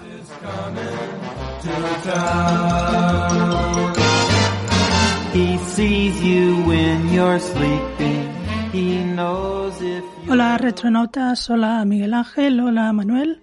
Y hola oyentes de los retronautas. Saludos desde Atmósfera Cero, yo soy Esther y hoy conmigo no puede estar Nuria por diversos problemas de la vida 1.0, ya sabéis, es final de año, estamos en un año complicado y bueno, os tendréis que conformar conmigo. Bueno, lo importante es que estoy aquí para una recomendación para este nuevo tricorder de una película de ciencia ficción pero para toda la familia. Y entre las muchas propuestas que nos eh, pasó los amigos de los retronautas, todas muy interesantes la verdad, a costa de decirse pero me decanté por Summer Wars, una película del año 2006 de, del director Mamoru Shoda que creo que es una gran recomendación para ver estos días de fiesta en familia, con los niños, con los sobrinos. Es una película divertida, es una película que también te muestra un poco las costumbres de las familias japonesas en un entorno veraniego diferente, ligero y que tiene una historia pues que está muy bien. Eh, para empezar y antes de meterme con la película, pues un pequeño repaso a lo que es la vida profesional de Mamoru Shoda.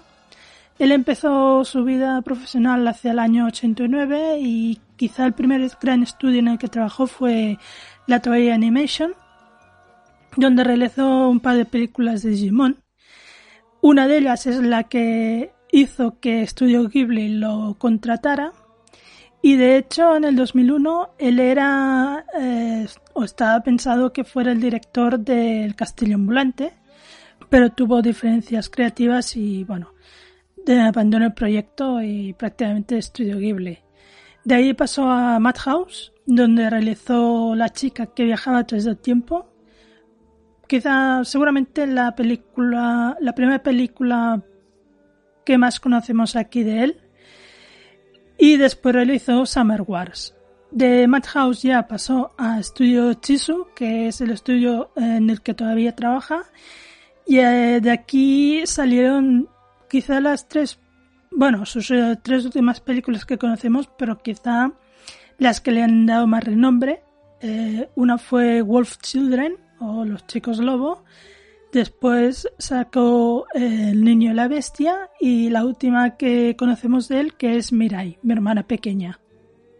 Y ahora para mismo estudio está trabajando en Bell, que es una película que saldrá a mediados del año que viene, el 2021, y que también tiene un tema muy similar a la película que vamos a o voy a comentar ahora, que es Summer Wars, porque es una historia em, que también se ambienta en un mundo virtual, pero de momento se conocen pocos detalles. Bueno, y por lo que respecta a Summer Wars, es una película del año 2006. Eh, como he dicho, es la película que viene después de La chica que salta a través del tiempo. Y como esta película es, una película de ciencia ficción, en Summer Wars eh, tenemos una historia de ciencia ficción, pero además es una historia, mm, un drama costumbrista, porque, a ver, la historia en sí es la de un chico que se llama Kenji, el cerebrito de un instituto que le gusta mucho las matemáticas, le gusta mucho la informática, pero que no tiene mucha suerte en las Olimpiadas de Matemáticas, pero no pasa de la fase clasificatoria. Así que mata sus días en un mundo virtual llamado Oz, hasta que un día viene la chica más popular de, su instituto, que se llama Natsuki, que lo invita a pasar unos días en casa de su familia, pues para celebrar el cumpleaños de su bisabuela. Cuando llega allí, bueno, pues encuentra la sorpresa que ella lo presenta como su novio. Y es que le había prometido a su bisabuela que cuando cumpliera 90 años, pues le presentaría a su novio y utiliza a Kenji como tapadera. Hay que decir que esta familia, que en la, en la película se ve que son muchos miembros, porque el 90 cumpleaños de, de Sakae, que se nombra bisabuela, pues es el gran acontecimiento. Y claro, vienen todos sus hijos, sus nietos, y ahí se, se reúne todo el clan. Y bueno, en esta situación Kenji se encuentra pues un poco fuera de lugar.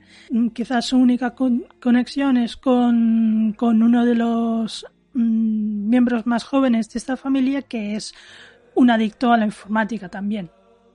El caso es que la, primera noche que pasa allí pues recibe un correo encriptado, él como matemático que es pues lo desencripta y al día siguiente las cosas han han cambiado completamente. Y es que este correo venía de una aplicación que es una especie de app que lo que ha hecho es hackearlo todo. Y entonces es cuando entra en acción este mundo virtual de Oz, eh, que a través de él lo que van a intentar es solucionar este el desaguisado que está provocando este virus. Al mismo tiempo, pues nos explican un poco los, preparativos de la fiesta de cumpleaños de, de Sakae, de la bisabuela, la matriarca de este clan. Es una mujer que tiene mucha vitalidad, que tiene muchas influencias en el pueblo, en el gobierno. Y bueno, hay en paralelo estas dos historias y Por ahí también habrá un hijo perdido que es un poco la oveja negra de la familia, que está un poco relacionado con esta app que resulta ser un virus. Y bueno, digamos que las cosas van a pasar a mayores. Pero hasta aquí voy a explicar lo que es la sinopsis de la película. A ver, la película es muy divertida. Mm, está muy bien esta combinación de ciencia ficción em, y drama costumbrista de, de, los clanes familiares y como las dinámicas que hay en ellos y eh, todas estas tradiciones japonesas de la comida y todo esto está muy bien. Hay que decir que lo que hace Osoda aquí es tomar cosas de varios sitios de su vida real, por ejemplo, el pueblo eh, en el que está inspirado el pueblo de la película es Ueda. Eh, la familia Hinochi eh, está basada en un clan que, que, que, es el que gobierna Ueda, pero la dinámica de la familia está sacada de la dinámica familiar de su prometida en la época. Y, por ejemplo, el mundo virtual de Oz, eh, toda la imaginería, todo el colorido, lo ha sacado de, de la, la, forma visual de los juegos de Nintendo. Así que, aunque es una historia inventada, tiene mucho de realidad. Además, hay mucha eh, combinación de dinámica de familia con eh, el ser una persona independiente, individual, pero que es capaz de sacar adelante las cosas. En el caso de Kenji, porque al principio la película es un poco un pagafantas, pero al final la película pues eh, ha dado mm, lo mejor de sí, bueno, se ha hecho valer, se ha hecho valer. Y está muy bien esta, esta combinación que hace aquí Mamoru Shoda. Visualmente es espectacular, como historia está muy entretenida. Y yo creo que es una gran recomendación para estos días de fiesta, para verlo, para verla en familia y para disfrutarla. Y aunque viene de la chica que es atada desde el tiempo, que es una gran película, esta no desmerece nada la anterior. Quizá está un, un peldaño más abajo, pero es una gran película. De hecho, nosotras la vimos en el Festival de Sitges el mismo año 2006 y la disfrutamos muchísimo. De hecho, todo el mundo la disfrutó muchísimo. Y de hecho, todas las películas de Momoru Shoda las se disfrutan muchísimo y eso se demuestra cada estreno que hay. Y no sé, mmm, nada más. Deciros que si queréis una buena recomendación, que este tricorder va a estar plagado de ellas, esta es nuestra apuesta que os vaya muy bien las fiestas, que seáis prudentes, que toméis las medidas de higiene y de distancia social que hay que tomar, que, que os traigan muchas cosas los Papá Noel y los Reyes y que esperemos que el 2021 sea un año mejor que este porque este casi que lo podíamos tirar a la basura. Nada, un beso, un abrazo y hasta la próxima.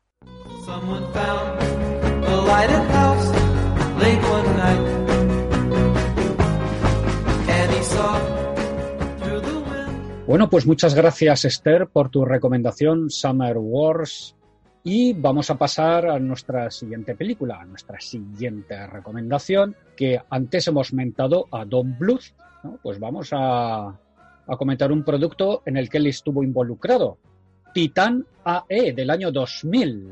Manuel, ¿qué podemos decir de esta película? Madre mía, sí, esta pues, es buena, ¿eh? Sí, sí, esta es buena. Aquí ya ponemos un pie en el siglo XXI. Y esto un poco pasó eh, lo mismo que había sucedido en los años 70 con Star Wars. Eh, allá en el 77, cuando se estrenó con enorme éxito la película de Lucas, pues eh, de alguna manera se resucitó este gusto popular por la space opera. Pues bien, después de estrenar en 1999 La amenaza fantasma, pasó algo parecido independientemente de la opinión que nos pueda merecer la película.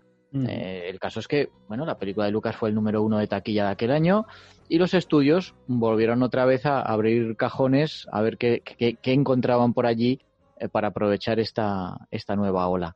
Claro, y en otro sentido, eh, otro género, pero también ciencia ficción, también se estrenó Matrix en el 99, ¿verdad? Sí, fue también, también. Fue otro pelotazo. Allá entramos en otro registro, pero bueno, dos Sí, hits. eso es- sí, sí, que también tendría su influencia en otro, digamos, en otro, Otro negocio. subgénero. Sí, en otro subgénero de la ciencia ficción. Esto es, eh, eh, aquí estamos eh, hablando de la, de la space opera, ¿no? Sí. De hecho, ya antes de la amenaza fantasma se había estrenado una película bastante floja, que era Wing Commander, allá en Mm, el 99 también.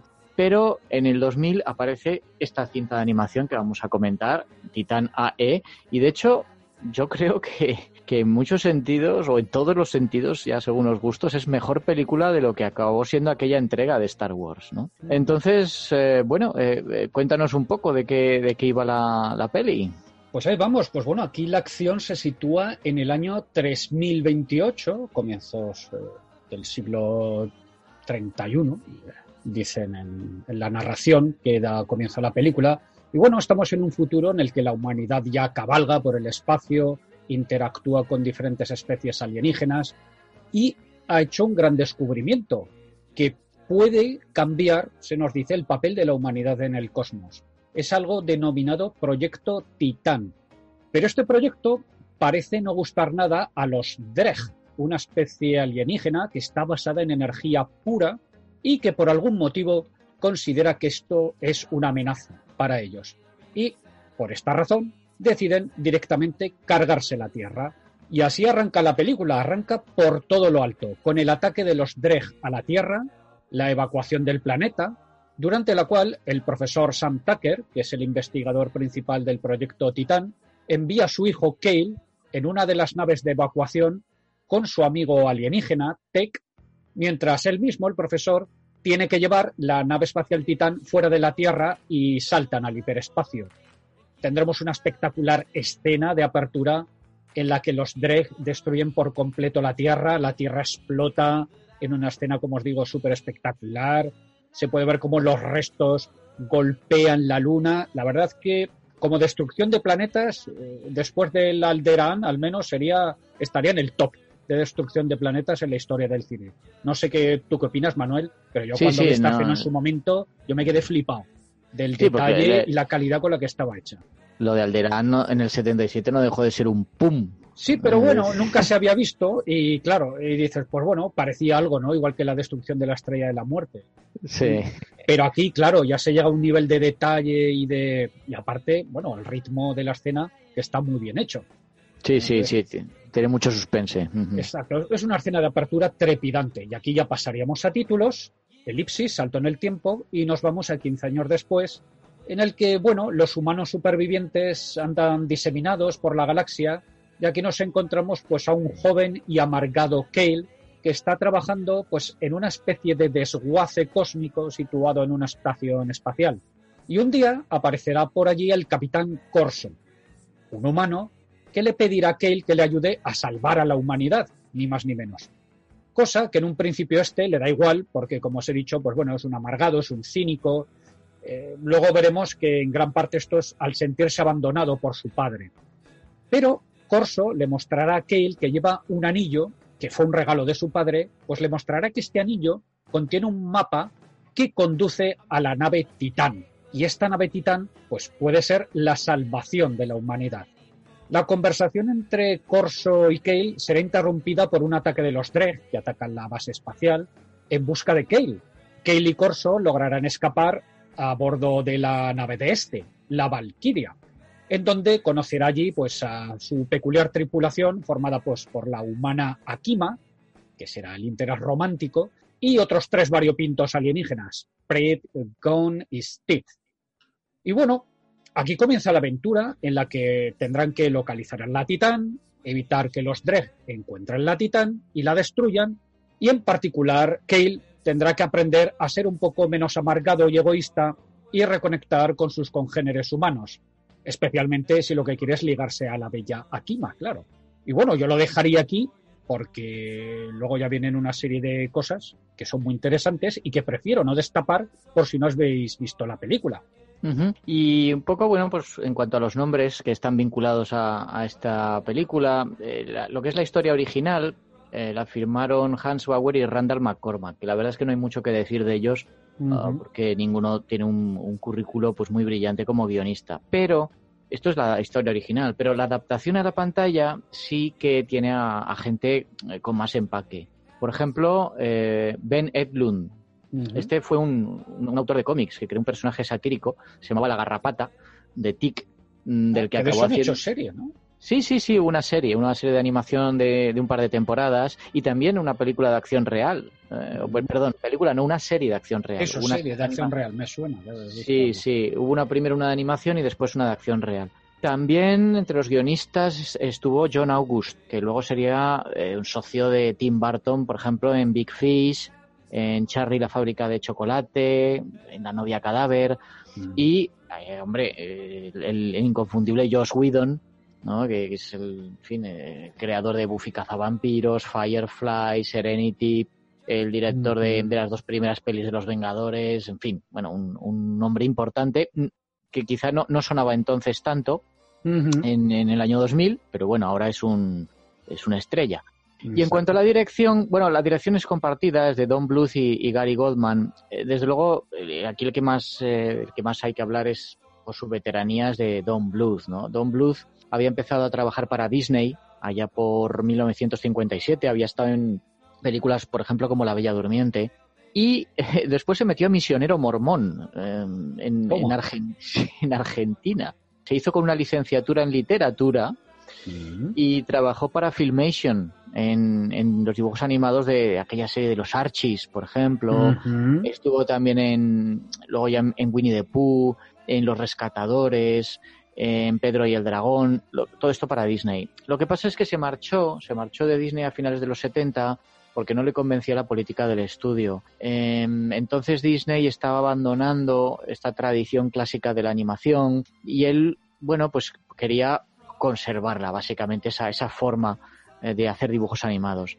Y precisamente eh, lanzó eh, en 1982 aquella peli, que yo me acuerdo de haberla ido a ver al, al cine y efectivamente era un, un reencuentro con los dibujos animados de antes que fue Nim, el, mundo, el secreto de la señora Brisby, Sí. que desde luego era una película con una excelente calidad, pero que bueno, fracasó en taquilla. Fue ese tropiezo lo que le obligó a Bluth un poco pues a dejar de lado esas ambiciones artísticas y dedicarse a cosas más facilonas, más facilonas desde el punto de vista comercial. Así que durante 15 años eh, se dedicó a dirigir películas de animación para un público más amplio, que podían resultar entretenidas, pero bueno, al menos en mi opinión, sosas. Por ejemplo, Five y el Nuevo Mundo, eh, En Busca del Valle Encantado, eh, Todos los perros van al cielo. Pero la cosa la- fue, fue, la verdad, en declive. A comienzos de los años 90, eh, Don Bluth pues ya era un animador, casi se podría decir hasta mediocre. Había hecho cosas, pues yo qué sé, En Busca del Rey Sol, Pulgarcita, pf, alguna que, llegó a- directamente a, a vídeo, como Bartok el Magnífico. Mm. Y entonces, a mediados de la década de los 90, llega Disney y hace ¡pum! Y, y- y entra espectacularmente de nuevo, recupera su estilo clásico con la sirenita. Y entonces, mira tú por dónde, Don Bluth es reivindicado y se encuentra trabajando para otros estudios que trataban de aprovecharse de ese nuevo eh, florecer de la, de la animación. Eh, Fue entonces, en este periodo, que trabajó para la Fox en Anastasia, Sí. eh, en el año 97 y, y bueno, y Titán, eh, Titanae. Yo creo que aquí en esta peli tenemos los tópicos de los tópicos tradicionales de la space opera, ¿no? Tenemos ese joven joven héroe que hereda un elemento muy importante para el destino de la humanidad, que va a ser el salvador de la humanidad, de hecho, mm, pero que no es un es un digamos un encargo que él no desea. Tenemos la búsqueda de planeta en planeta, el romance, el traidor en las propias filas todos esos secundarios bastante pintorescos, los débiles rebeldes contra los poderosos tiranos. O sea, que todo está muy listo. Pero la verdad es que todos estos ingredientes los mezcla, pues los mezcla muy bien, con un sentido de la épica y un encanto que yo creo que no tenía la amenaza fantasma de George Lucas. Es cierto que, que la trama es bastante genérica, es bastante previsible, que deja algunos eh, agujeros de guion, eh, que, que cosas que no se resuelven. Por ejemplo, ¿por qué los Dreg quieren exterminar a todos los humanos y en cambio dejan en paz a, a otras especies alienígenas? Bueno, la, la música, por ejemplo, pues también ha envejecido un poquitín de esas maneras. Sí. Eh, los villanos, que a mí me recuerdan mucho a los Cylon, eh, son unidimensionales. Hay algún secundario que necesita eh, algo más de caracterización. Vale, bien, pero todos esos inconvenientes yo creo que, que los superan las virtudes. Tiene esa escala épica, ese sentido de lo maravilloso, una narrativa muy clásica, muy fácil de seguir, una historia de amor que está bien planteada, que no es ñoña, tienes unos personajes protagonistas bastante sólidos, los, la construcción de mundos también está muy lograda, todos los planetas que visitan, la Ujú. colonia de los humanos, esa donde está trabajando eh, Kale, ¿no? Que, mm, y- o esa otra que, que son como de mm, eh, naves, como naves naufragadas, ¿no? Naves desahuciadas todas eh, unidas, ¿no? Entonces, bueno, eh, tenemos también humor, ¿no? Ese tipo de humor muy de Joss Whedon, a base de, de diálogos muy rápidos, con ingenio. Y además es de destacar también que los guionistas aquí no tienen miedo a hacer que los protagonistas disparen, secuestren, torturen o, o incluso algunos personajes mueran. Eh, no es muy habitual para una película teóricamente para niños que un personaje le rompa el cuello a otro. Y esto aquí sí, sí aparece. Aquí Don Bluth contó con un presupuesto más, más generoso que, que en otras producciones suyas anteriores, de 75 millones de dólares, y esto le, le dio más, más manga, ¿no? Pudo eh, construir pues unas escenas impresionantes en 3D, esta que mencionabas tú de la destrucción de la Tierra, o el final con ese plano que va retrocediendo desde el nuevo planeta conforme van llegando naves ¿no? a, a- a la órbita. Sí, tiene muchas escenas que, que aún a día de hoy están muy bien. La de este, podemos decir, campo de asteroides de hielo, Mm. ¿no? El Uy, campo de hielo, eso es tremendo. La Sí. escena de estas criaturas, los ángeles o algo así creo que les Sí. llaman, que vuelan por el espacio. O sea, tienen escenas que se han mantenido muy bien, aunque por ejemplo otras, como tú has comentado, los Dreg, ahí sí que canta un poquillo el CGI, Sí, sí, sí, canta. pero, pero otras eh, están estupendamente a nivel de factura. Sí, sí, las, las secuencias de acción. Eh, me acuerdo también otra, la de la huida de la estación mm, Mm. desde el restaurante ¿no? hasta, hasta el espacio. Bueno, está coreografiada con, con igual talento que, que- que cualquier película de acción real. Entonces, bueno, es una película que visualmente es muy bonita, mm, que trata todos los tópicos de la space opera pues de una forma inteligente. Yo creo que es, es un poco pertenece a ese, a ese grupo de películas de animación. Hemos comentado Gigante de Hierro, mm, hemos Mm. comentado Wally, pero también podemos meter aquí Ghost in the Shell o Akira, que son películas mejores que muchísimos mm, blockbusters de acción real, ¿no? Y, y- Ujú. y- y que además demuestran que pueden transmitir el sentido de la maravilla, narrar una historia profunda sin necesidad de actores de carne y hueso. Eh, no, no hace falta poner a actores ahí con una pantalla verde o, o meterlos en un traje de captura de movimiento. En su momento, Titán eh, podría incluso haber ayudado a salvar y a expandir la ciencia ficción para el mundo de la animación, que siempre ha sido un género bastante marginal dentro de, de- de la animación. Mm. Pero no, no lo consiguió. Em, No. Eh, Es muy triste ¿no? que, que nadie en su momento supiera apreciarla. No consiguió recaudar ni siquiera la mitad de su presupuesto. Eh, De hecho, esto, este, este tropiezo llevó al cierre de la división de animación de la Fox. Sí, pero la- tenemos aquí otro caso parecido a, a lo que hemos visto anteriores, ¿no? Que, que no es la película la causa, sino más bien eh, los problemas que tuvo el estudio. Si tienes esa información por allí, pero Sí, bueno, yo más o menos yo, yo lo, que veo aquí es que, que igual que los cómics, por ejemplo, se los menosprecia como arte narrativo, pues eh, en favor de la literatura, pues el público en general y los propios estudios cinematográficos toman a la animación como algo solo para niños. Y Mm. cuando surge una película como esta, una película de animación inteligente, que puede gustar a los niños, pero también entretener a un público adulto, pues ni nadie le presta atención, ni los estudios saben cómo promocionarla. Bueno, aquí tenemos también es que hubo problemas, podemos decir, de empresa, porque esto en un principio lo movió el que entonces era presidente de la 20th Century Fox, un tal Bill Mechanic, que fue el, bueno, el primero se gastaron un pastizal de aquí en, en el desarrollo inicial de la película con los guionistas, se llegaron a gastar 30 millones de dólares, hasta que dieron un poco con Blues también, y el otro director, Goldman, creo que era, Y entonces, eh, en un principio, bueno, eh, hay que tener en cuenta que esta película apuestan también por Bluth y Coleman porque con Anastasia tuvieron mucho éxito con la película Anastasia. Estos dos tampoco tenían nunca, o perdón, no habían tenido este- experiencia anterior en el género de la ciencia ficción. Pero para, bueno, la verdad es que salieron airosos del brete. Pero ¿qué pasó? Claro, que es que por aquel entonces lo que son los Fox Animation Studios, la división de animación de Fox, empezó a sufrir recortes, una serie de recortes. Durante la producción de la película, empezada la producción, 300 empleados fueron despedidos del estudio en el 99. Y claro, resultado de esto, gran parte de las escenas de la animación de la peli se tuvo que subcontratar. O sea, podemos decir que esta película se empezó a desarrollar mientras la Fox estaba liquidando sus estudios de animación. De ahí que otra vez tenemos eh, circunstancias parecidas a las que hemos visto, por ejemplo, con, con el gigante de hierro, que son las políticas de empresa las que afectan a la película. De hecho, el antes, este que os he mencionado, este Bill Mechanic, fue despedido de la 20th Century Fox 10 días antes del estreno de Titán, lo cual provocó, pues bueno, eh, en el mismo año, en el 2000, el, el cierre de los estudios de animación de Fox, que cerraron solo 10 días después del estreno de la peli. Tengo aquí el dato. Claro, toda esta mala situación de la empresa que hace, pues claro, se resiente la promoción, se resiente la distribución y vuelvo a insistir, pasa un poco lo mismo que pasó con el gigante de, de hierro, que entonces eh, la película no es adecuadamente promocionada ni vendida y obviamente no puede lograr el efecto deseado en taquilla. De hecho, tengo aquí el dato, había un videojuego previsto también para hacerse para PlayStation y PC y, y se canceló, también tampoco se llegó a desarrollar.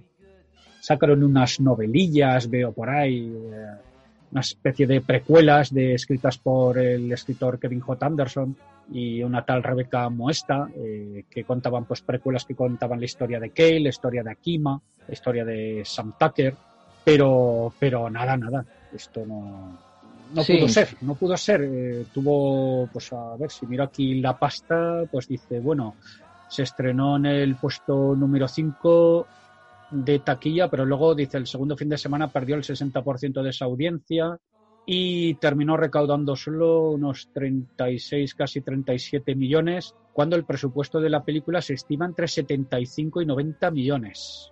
Según un supervisor de la película, Titán perdió 100 millones de dólares, o supuso pérdidas de 100 millones de dólares para la Fox. Casi nada. Ya. Mm. Pero claro, es lo que hemos dicho antes, si no mueves el producto, si no... claro, si esto está, estás liquidando la empresa, pues, pues mal. Yo también tengo, tengo la opinión de que quizá Titan llegó demasiado pronto. Era una película que tenía elementos un tanto oscuros para los niños de la época. Eh, Mm. tenemos aquí pues, asesinatos, la destrucción de la tierra, tenemos estos Derg que son bastante violentos. Pero la verdad es que todo esto luego ha sido explorado eh, más profundamente en series como Firefly, como Battlestar Galactica. Ya he Mm. mencionado lo de los cilones, ¿no? Eh, Mm. pues que se parecen bastante a los, a los Dregs, o habría que decir al contrario, los Dregs a los Cilones. Entonces, bueno, ha habido, ha habido fans de la película que han planteado la posibilidad de hacer un reboot, e incluso como serie televisiva, eh, para poder explorar más esos elementos oscuros, que pudieran perfilarse mejor los personajes, darle más vida a, a- a las aventuras.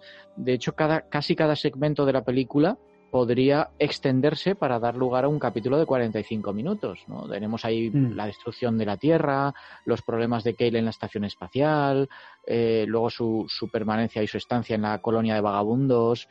Entonces, bueno, si coges y añades unas cuantas paradas más en esa búsqueda de Titan, ya tienes una serie entera. Así que si alguien necesita ideas para un reboot de ciencia ficción, pues bueno, no tiene más que, que mirar Titanae.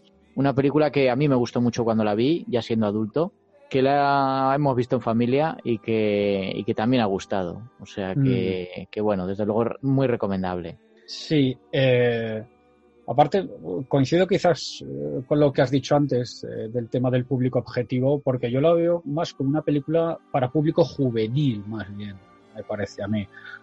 Por el tipo de personajes, ¿no? Por la dinámica que llevan. Luego también la banda Sí. sonora metieron mucha música pop rock de la época, rap. No sé, Jamiroquai, por ejemplo, está Texas, los Fun Loving Criminals. y bueno, no sé, quizás parecía más un producto dirigido a jóvenes que, que a niños, eh, propiamente dicho, sobre todo para la época, ¿no? Como decimos, otra, pues en otras cosas los tiempos avanzan y ahora, pues eh, para un niño esto es suave. ¿no? Claro, Eh, es, es- es- esto es, siempre el, pro- el mismo problema. Es, es el problema de asociar la animación, que no deja de ser un lenguaje narrativo, una, una técnica de contar historias, asociarlo siempre indefectiblemente a la infancia. Entonces, claro, en el momento, esto es algo que nos afecta a todos. Fíjate que han pasado, ¿qué? 100 años, ¿no? Yo qué sé, desde los primeros cortos de animación y seguimos igual.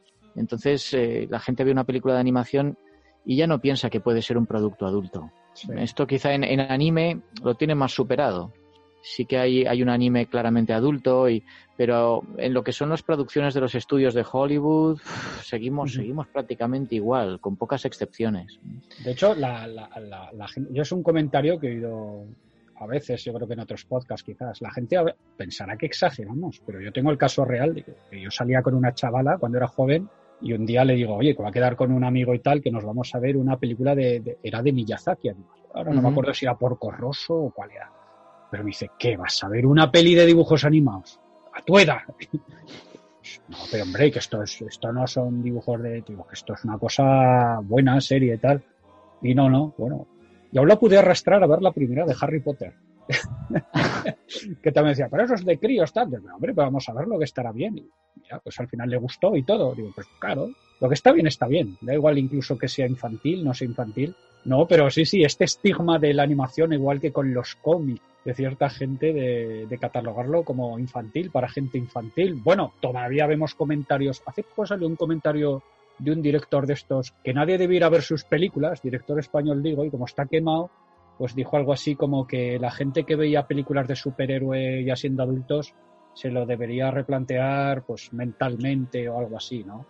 Mm, Eh, sí. claro, esto que se hace viral, que a lo mejor son las típicas eh, butadas, ¿no?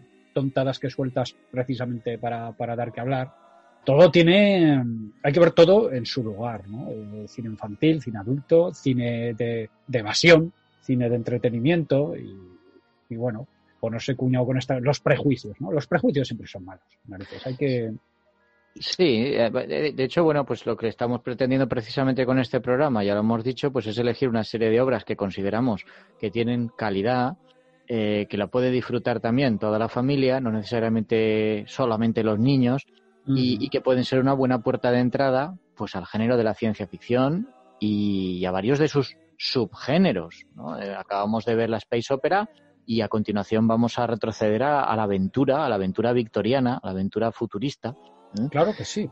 Pero no sin antes, eh, si hemos acabado ya con Titán, Manuel. Sí, sí, podemos Vale. pasar a, a nuestro siguiente invitado. Bueno, pues a nuestro querido Albert PR17, Albert Galdor, ya lo sabéis, podcaster multitarea en la viñeta, su propio podcast. Ahora lo está petando con Semental Chihuahua, eh, hundiendo a la monarquía española. Él sabrá lo que hace. Yo ahí no me meto. sí.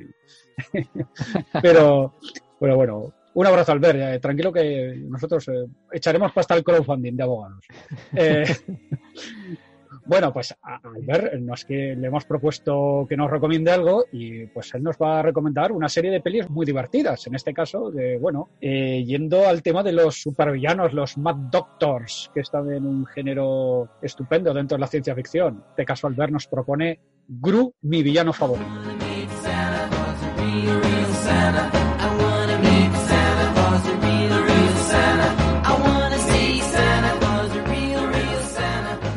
Hola a todos, soy Albert y mi película es Gru, mi villano favorito. Película en un inicio, película que, aunque parezca mentira, han pasado ya 10 años, casi, bueno, 11 casi. En el año 2010 lanzaron esto que contaba con una estética de la cual ya os hablaré un poquito la impresión que me dio, una estética muy interesante, un sentido del humor muy gamberro, es una película familiar desde luego, pero a la vez tiene un tono de je un poquito irreverente. Pero bueno, esta película funcionó tan bien, tan bien que ha dado pie a una saga e incluso a spin-offs. Hay que pensar que Gru triunfa porque la película está muy bien, pero sobre todo crea unos personajes icónicos que son los famosos Minions. Incluso se provocó aquello de que los Minions antes molaban, cuando tocaban en pequeños garitos con una guitarra, y que resultó luego que todo el mundo decía, hay Minions hasta, hasta la sopa, me tienen hasta las cejas. No sé si había para tanto. Pero la cuestión es que esto le funcionó muy bien a su estudio productor, que es Illumination, y sobre todo le salió estupendamente bien a Universal Pictures. Estudio al que tener una franquicia al que echar mano, pues está muy bien porque no todo va a ser Fast and Furious, que es del mismo estudio, ¿no? No, puedes depender infinitamente de los Toreto, o sí, pero bueno. La cuestión es que en aquel momento, en aquel 2010, dentro de lo que puede ser una película, insisto, de contenido familiar, eh, la idea era muy rompedora. Teníamos a Gru, Gru supervillano James Bondiano, afectado un poquito de ser un poco loser de la vida también. no nos vamos a engañar. Capaz de crear todo tipo de planes malvados y sobre todo rodearse de unos cachivaches muy particulares. Vive en una casa poco caserón de psicosis, hay que decirlo, y digamos que el mundo de Gru, eh, el entorno e incluso la cueva de los Minions parecen escapadas de las películas más atractivas de Tim Burton. Ese quizás es el punto diferencial en lo estético de la propuesta. Que por otra parte está muy currada. Por utilizar el término técnico, está muy currado todo. Hay una buena animación, hay unos buenos diseños de producción, hay buenos diálogos y sobre todo, sobre todo, sobre todo, sabe lidiar con el problemilla que pueden tener una película de este tipo, que es el exceso de azúcar en sangre. Eh, tener una bola de caramelo cubierta de praliné flotando en una piscina de almíbar. En este caso no se da. Para la fortuna de todos y creo que para el disfrute de toda la audiencia. Y bueno, ¿qué vamos a encontrar aquí? Pues a este villano, a Gru. Gru es un tío que quiere el mundo y todo lo que contiene. Es, es un supervillano vocacional. Y además es un tío que se aplica, ha renunciado a muchas cosas, como por ejemplo tener relaciones sociales con algo que no sean los minions, que al fin y al cabo no dejan de ser seres pequeños y amarillos con pinta de pastilla, muy locos y, muy dementes, que trabajan para él con una lealtad absoluta, pero digamos que el contacto humano no es lo suyo. Pero bueno, ha llegado un punto en su carrera en que quiere hacer algo grande. El problema es que le ha surgido un competidor, que es otro villano llamado Vector, Vector lo está petando muchísimo dentro de lo que es el supervillanismo un poco de TV. Los supervillanos locos no es aquello de voy a conquistar el mundo creando una crisis económica o lanzando el coronavirus, no, los villanos locos, por ejemplo, roban, como en el caso de Vector, la gran pirámide de Egipto. Y la sustituyen por un hinchable. Claro, esto dentro del gremio le pone como el number one. Y eso Gru no lo puede tolerar, porque lleva toda la vida en, en planes villanescos y claro, un recién llegado, que es un chavalín que es chandalero además, pues mm, no le sienta bien. Nuestro hombre, en un gran gag, que con el paso del tiempo igual la gente olvida el origen, va a buscar financiación al Banco Malvado. Banco Malvado también conocido como Lehman Brothers. Los que vivimos la crisis de Lehman Brothers nos reímos un poco con la cara de susto, hay que decirlo en aquel momento, y descubre que el banco para estos planes un poco gilipollescos que tiene Gru, con perdón, pues no va a meter más dinero. Eso le sitúa en la incómoda situación de tener que ir a robar cosas a casa de Vector, que es joven, es, insisto, muy chandalero y intenta ser cool, pero fracasa en el intento. Tiene un chabolo muy bien protegido y no hay manera de que Gru pueda entrar. Es por eso que cuando el protagonista ve que unas niñas huérfanas, tres niñas muy pequeñitas pero muy espabiladas y muy simpáticas y muy adorables, son las únicas que pueden entrar en casa de Vector a vender galletas, que es una cosa muy americana, Gru se decide a realizar un plan macabro, que es adoptar a estas chavalillas, llevárselas a su casa y utilizar el pase, digamos, la carta de las galletas para penetrar en la fortaleza de Vector. A partir de aquí, la película empieza a tener ese contenido de Gru no es tan malo, los minions son muy divertidos, las niñas son un encanto, hemos encontrado un papá, Obviamente, estos angelitos, que también son bastante trastos, le cambian la vida a nuestro villano, y en un momento determinado él tendrá que escoger entre ser un buen padre e ir pues a la típica, ¿cómo se llama? Actuación de fin de año de, la pequeñita, o hacerse con el cacharro de Vector que le permitirá ejecutar su plan malvado definitivo que es robar la luna. ¿Para qué? Para poder explicarlo luego. Las cosas como son. Llegados a este punto de la película, te has reído mucho, todo funciona, todo tiene muy buen ritmo, todo tiene muy buen aspecto.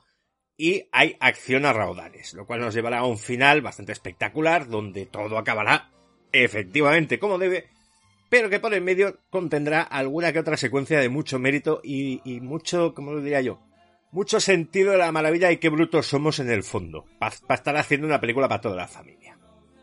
Esto que dura 95 minutillos, funciona muy bien, fue una inversión bastante importante, ah, digamos que el siglo XXI ha tenido diversos ataques en que los grandes estudios han decidido a ir a por el pastel que ha creado Pixar, la animación digital y todo el rollo da mucha pasta, y aquí metieron 90 millones de dólares, recaudaron 600 y dijeron, vamos a continuar, vamos a continuar y vamos a hacer pues, una segunda parte que está muy bien, con Antonio Banderas como villano y Kirsten Wick interpretando a una agente secreto que tiene que reclutar a Gru para realizar una misión de salvar el mundo. Eh, también una tercera con un gemelo malvado. Y una cuarta que supongo yo que, como es inevitable, acabará pasando en el espacio y si funciona bien habrá una quinta con viajes en el tiempo.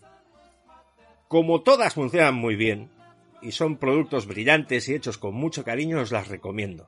Y puedo llegar a recomendaros incluso esa gansada que es la película de los Minions en solitario, que tiene la virtud que se contrató a Sandra Bullock para hacer de supervillana, con un plan mucho mejor, mucho más, mejor construido, que es conquistar el mundo empezando por Gran Bretaña en los años 60, y que va a contar con la ayuda al principio de estos mm, revoltosos muchachuelos, que luego serán los que acaben salvando el día. Pero bueno, esas son otras historias. Para aquellos que hayan tenido dudas o que no hayan llegado o que no hayan han dicho, esto es muy chorras, eh, recomendar Gru, mi villano favorito. La primera, la segunda, la tercera y los Minions, en lo que echen. Poned a las niñas y a los niños delante de la tele y venlas con ellos. Y si no, es igual, si no tenéis eh, ese necesario accesorio que son los críos, os las podéis ver en solitario. Que cosas peores veis seguro pues esto es un poco más largo de ver, pero lo vais a gozar también. Una vez dicho todo esto, pues yo me despediré deseándoos un, feliz año a todos y que nos vaya mucho mejor en 2021. Un abrazo.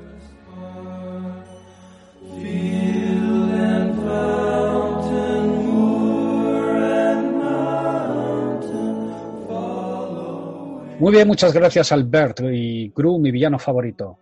Y pasamos a nuestra última recomendación, en este caso, como bien ha mencionado antes Manuel, vamos a pasar a otro subgénero de la ciencia ficción, al retrofuturismo, podríamos decir, aunque luego se le llama steampunk, se le llama de muchas maneras, pero bueno, a mí el término retrofuturista me encaja bastante para toda esta serie de obras que buscan volver pues un poco a esta ambientación victoriana, como ha mencionado Manuel, a esta retrotecnología, a los mundos de Julio Verne, de H.G. Wells, y bueno, esta película es más ni menos que Atlantis, el imperio perdido. Bueno, teníamos que traer algo de Disney, ¿verdad, Manuel? Sí, sí, que si no alguien nos maltrataría con, con toda seguridad. Y aprovechando que el Pisuerga pasa por Valladolid y que a lo mejor no tenemos otra, otra oportunidad para hablar sobre ello, pues eh, sí que merece la pena hacer un, un, diminuto desvío para contar un poco eh, el papel de la Atlántida en la ciencia ficción, ¿no? Porque mm, estamos ahora en esta película entrando en, el subgénero de, mundos perdidos, de estos exploradores que, llegan a sus manos un misterioso plano o algo así, un mensaje, y se ponen en camino para, para descubrir algún sitio, algún sitio perdido en el corazón de África o, como en este caso, en el fondo del mar. Esto de la Atlántida es bueno, una leyenda que, que lleva fascinando a millones y millones de personas durante siglos y siglos. Eh, todo lo que sabemos de esto pues, proviene de dos obras de Platón, de alrededor del 360 a.C., nada menos, eh, del Critias y Timeo. Este filósofo lo que hacía era describir un poderoso imperio que acabó sumergido porque fue engullido por una ola cataclísmica que envió Zeus para castigarlos por su codicia y por su pereza a partir de las descripciones de Platón, pues bueno, aquí ha habido mucha gente que ha estado dándole vueltas a oh, eso, esto será verdad, dónde podría estar geográficamente la Atlántida. Se ha hablado de las Azores, de las Bahamas, de la Antártida, del fondo del Atlántico, de Escandinavia. Probablemente la teoría que tenga más fundamento es que en realidad Atlántida, no Atlantis, que esto es en, en inglés, Atlántida, fue en realidad la isla griega de Santorini, eh, que antes se conocía como Cera, eh, fue el centro de la cultura minoica y que eh, resultó completamente arrasada por la mayor erupción volcánica que se registró en la antigüedad, más o menos alrededor de 1470 a.C. O sea, bastante tiempo antes de que Platón escribiera aquellas obras. Bueno, eh, todas estas, lo que es el, lecho marino de, esa parte del Mediterráneo hizo que las ondas sísmicas de la detonación rebotaran en un tsunami que inundó la isla y afectó pues a, a todo el litoral mediterráneo. Lo que pasa es que la Atlántida, más allá de que esto hubiera sucedido, de que se haya deformado, pues es, sobre todo un lugar en la imaginación colectiva sobre todo desde finales del siglo XIX y comienzos del siglo XX. Tuvo bueno, su, papel en las ficciones sobre mundos perdidos, pero también en las teorías esotéricas de Madame Blavatsky, de Edgar Cayce, estos espiritistas que, que, creían que este supuesto imperio desaparecido era una fuente de antiguas sabidurías. En el imaginario colectivo, la idea que nos, que nos tenemos de la Atlántida, pues es un poco la de, una sociedad griega idealizada que tenía grandes secretos mágicos y científicos.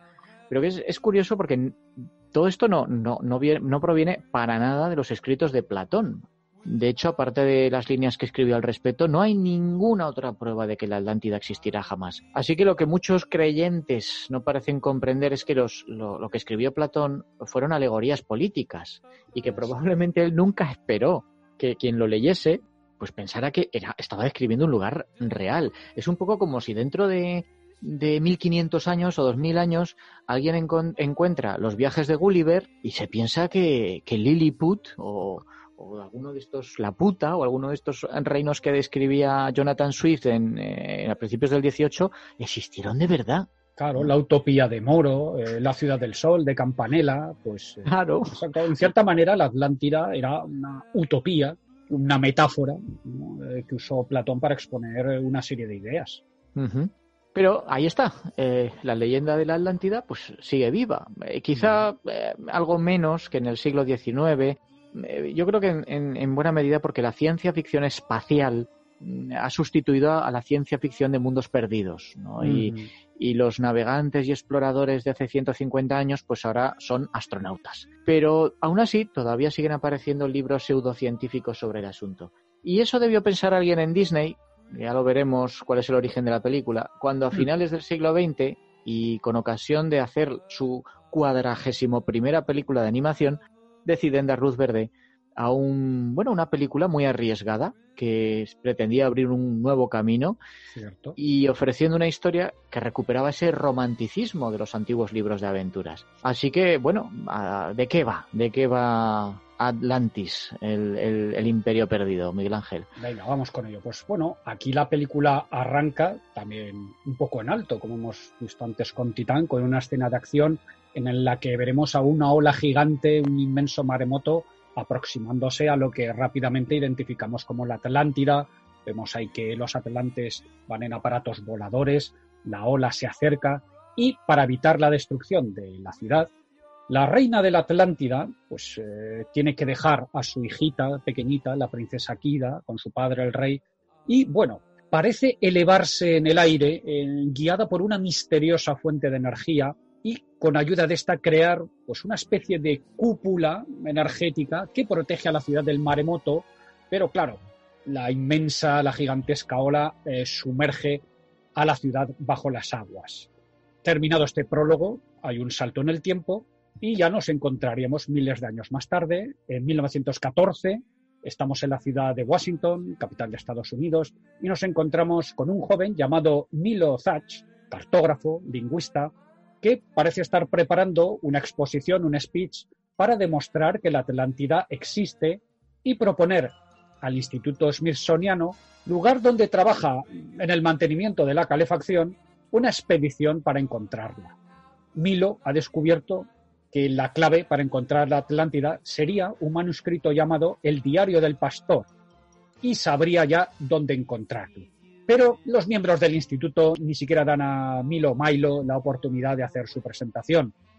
De vuelta a casa, un deprimido Milo se encontrará con que en su habitación, en su casa, le espera una misteriosa femme fatal, Helga Sinclair, la cual le lleva ante su jefe, un excéntrico millonario, Preston Whitmore, que conoció y fue buen amigo del abuelo de Milo. el cual también buscaba la Atlántida.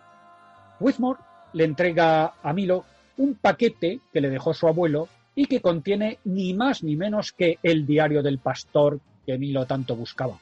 Whitmore parece ser que prometió al abuelo de Milo financiar la expedición de búsqueda si encontraba este diario, y de paso así reivindicar la memoria de su buen amigo ante los que se burlaron de él. La expedición se formará y se embarcará en el gran submarino Ulises, y siguiendo las instrucciones del diario del pastor, se dirigirá a la búsqueda de la Atlántida, en la que, bueno, tendrán que encontrar la entrada al reino perdido, enfrentarse al temible Leviatán que protege esta entrada, y bueno, como os digo, pues esta variopinta expedición con diferentes personajes vivirá diferentes aventuras y en la que habrá amores, traiciones. Y yo creo que como introducción al para que veáis para dónde va la película me parece que es suficiente. Pues sí, aquí eh, hay que decir que, los periodos de Disney en los que ha tenido más éxito siempre ha sido porque encontraron una fórmula que durante años estuvo funcionando muy bien. En los años 50 del pasado siglo fueron los cuentos de hadas y las adaptaciones de clásicos de la literatura infantil. Hay, pues bueno, hay múltiples ejemplos, ¿no? Empezaron con Blancanieves, eh, los siete enanitos, eh, Pinocho, la Cenicienta, todos estos. En los 60 triunfaron con los musicales de, los hermanos Sherman. Ahí tenéis a, Mary Poppins, al Libro de la Selva, a los Aristogatos. Y en los 90 eh, lo que hicieron fue adoptar el estilo de las obras de Broadway, empezando por La Sirenita, eh, La Bella y la Bestia, Aladdin, etc. Pero Atlantis eh, fue una ruptura con lo que el estudio había estado haciendo hasta ese momento. Aquí el origen de todo esto fue una reunión que se celebró en un restaurante mexicano de, Burbank, en California, en 1996. Ahí se, se juntaron los directores Gary Trousdale y Kirk Wise y el productor Don Hahn. Eh, y mientras comían nachos y burritos, pues hablaron sobre el futuro de Disney. Esta gente, que imagino que no les sonará a, a nuestros oyentes, la mayoría de nuestros oyentes, fueron los cerebros tras el renacimiento de Disney, eh, gracias a, a, La Bella y la Bestia de 1991. Lo que pasa es que el, el siguiente proyecto eh, funciona algo peor, fue El Jorobado de Notre Dame mm. en, en, el 96. Y un poco, pues esta reunión obedecía al deseo que tenían todos de mantener unido al equipo de, de esta película, del Jorobado de Notre Dame, y evitar pues que toda esta gente, todo el, el equipo, acabara disperso por diferentes producciones. Así que lo mejor era hacer otra película. Pero, ¿qué? ¿Cuál, ¿Qué película? Para entonces ya estaba claro que, la fórmula Broadway estaba agotada. Seguía dando dinero, Disney es un, es un nombre que, que arrastra mucha gente a, a los cines, pero estaba claro que ya habían estirado mucho el chicle. Eh, sabían lo que funcionaba, que era esta fórmula de, pues eso, la sirenita, Aladdin, todo esto, pero no podían seguir ya exprimiéndolo mucho más intentaron hacer algo distinto con Tarzán en el 99, ¿no? que, que era una, con una fórmula algo distinta, con, era un pseudo musical. Todas las canciones las cantaba eh, Phil Collins, si no recuerdo mal, en vez de, de, los, en vez de los personajes. Pero entonces vino el fracaso del emperador y sus locuras, que, que ni siquiera recuperó la inversión que se había gastado en ella en Estados Unidos. Pero es que, además, y a diferencia de otros equipos de, directores del estudio, pues Trousdale y Wise eran estos animadores que habían sido ascendidos a directores que consideraban a sus películas como algo más que un mero entretenimiento de masas. No querían eh, formar parte de una cadena de hacer musicales animados. Así que, bueno, fueron, mientras hablaban, pues la cosa fue derivando hacia las películas que les habían fascinado en su juventud sobre todo las de Disney, pero no las de, no las, las de animación, sino las de imagen real. Y es que pues supongo que a mucha gente eh, le puede sorprender que, sobre todo a los más jóvenes, que no lo, no lo sabrán, pero hubo una época en la que Disney estrenaba películas de aventuras con actores de verdad. Uh -huh. eh, por ejemplo, La Isla del Tesoro, Davy Crockett, eh, 20.000 leguas de viaje submarino, y ahí nació la idea de Atlantis una apuesta muy arriesgada que trataba con romper con la fórmula que había permitido resucitar a Disney, pero que también la había acabado fosilizando.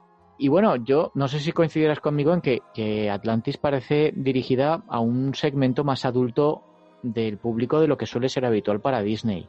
Mm. Eh, no hay canciones, A empezar. no, para empezar, no hay animalitos divertidos de- Mm, con los que hacer luego peluches y muñequitos, ni tampoco esa costumbre bastante irritante de meter, de forzar referencias anacrónicas a la cultura pop. ¿no? Incluso se contrató a Mike Mignola, que. Sí, que bueno, para quien no lo sepa, pues es el creador del cómic Hellboy, luego llevado al cine, que este hombre era ajeno completamente al- a la tradición Disney, ¿no? O sea, ni pertenecía a los estudios, ni su estilo, ni sus cómics, ni nada, eh, tenían nada que ver con el estilo Disney. De hecho, bueno, esto fue un movimiento deliberado. Querían mm, darle un estilo diferente a la producción. Gráficamente es diferente, el- los personajes, el dibujo es más anguloso, más los dedos, sobre todo, si te fijas, eh, los dedos, Sí. que es lo que llama la atención, son cuadrados. Sí, ¿no? sí. Hay, hay menos curvas y más ángulos. O sea, esto es un rara avis eh, dentro de la producción de, de Disney, eh, en, muchos aspectos. Y Trousdale y Wise, que además de los directores, pues también eh, firman el, el guion junto con otros nombres como el de Josh Whedon, otra vez aparece aquí. Sí, pero aquí creo que fue solo de, de pasito al principio, me parece. Sí, que sí. No, no metió mucha cuchara. No, es que este hombre está en un montón de películas. Lo que pasa que algunas, en algunas pues ha participado más, en otras los han llamado para reescribir escenas nada más. Cundes fin. mucho, Josh Whedon. Cundes Sí, sí. mucho. Pues, por ejemplo, cogieron de, de 20.000 leguas de viaje submarino, la película del 54, cogieron este diseño retrofuturista victoriano para, para la maquinaria, ¿no? Para, para el submarino, para las perforadoras, para los vehículos de época. Aquí, quizá cuando llegan a Atlantis, me parece que no están tan acertados a la hora de crear esa civilización atlante con cristalitos y estanques y tal. Eso me recuerda a veces bastante a, quizá es una influencia del anime japonés. Bueno, si Eh, puedo sobre- intervenir, eh, parece Sí, que sí, esta, claro. esta idea de los cristales energéticos y tal, la tomaron, bueno, de cuando estaban haciendo la labor de investigación, porque como bien has mencionado, eh, la idea de hacer la película viene de, de 20.000 leguas del viaje submarino, en que hay un breve pasaje, también en el cine, ¿no? En que, bueno, se puede ver la Atlántida, ¿no? Pero eso como que queda allí y ellos pensaron un poco, "Joder, te quedas con ganas de saber más, ¿no? Pues venga, tiremos por este lado, hagamos algo sobre la Atlántida. Y cuando estaban investigando, tú precisamente eh, al inicio del comentario de la película has mencionado estas obras de los mediums del 19 tipo Madame Blavatsky. Pues en este caso se fijó en las obras de un medium llamado Edgar eh, Cayce, o Case, Sí. ¿no? que vivió a caballo entre el 19 y el 20. Y algunas de las ideas que tomaron de este medium fue esta idea del cristal madre, ¿no? que proporciona energía, eh, y el poder a la Atlántida, la longevidad también. Pues esto, curiosamente, esta idea la sacaron de, de este, de este medium, parece ser, ¿no? Según he leído eh, cuando me he estado documentando sobre la película. Así que, bueno, yo creo que pillaron de aquí y de allá. Luego, bueno, supongo que lo irás a comentar, pues optaron un poco por renegar eh, o, o cambiar la estética tradicional, podríamos decir, griega, y apostar por otras referencias, como, como por ejemplo la arquitectura maya o también la arquitectura de- del sudeste asiático. Hicieron ahí un mix, Camboya, India, y crear, bueno, eh, también, eh, como luego comentaremos con el idioma, también parece que la idea era como, según decía Han, el, eh, uno de los directores, o el productor, perdón, crear una arquitectura que fuese común luego a todas las que surgieron después. No, bueno, la idea de que la, de la Atlántida viene en el resto de, de civilizaciones. Sí. Esto es también una de las teorías ¿no? de, de los creyentes en la Atlántida, ¿no? de como Atlántida como, como civilización madre. Pues un poco también decidieron jugar con esta idea a la hora de crear el mundo atlante. Y, y visualmente, bueno, pues también la, yo creo que eh, algunas escenas de acción tienen una coreografía muy buena. La lucha contra los leviatanes, eh, el ese enfrentamiento ya en el clímax entre las naves atlantes y, y la tripulación de- de- que viene de la superficie. Ese impresionante viaje a través de las enormes cavernas o el plano ese de 360 grados ¿no? de la cámara cuando Milo y Kid ascienden a la, a la punta de la pirámide y pueden ver toda la extensión de, de, de la isla hundida. En fin, una película que tiene notables logros visuales. Lo que pasa es que yo creo que, eh, bueno, esto por supuesto es, es, opinable. Eh, creo que el principal problema de la película es que intenta llevar sus esas aspiraciones trascendentales a los tópicos buenistas de, de Disney, que hoy quizás son un poco casposos, eh, y me refiero a esos ramalazos New Age, ¿no?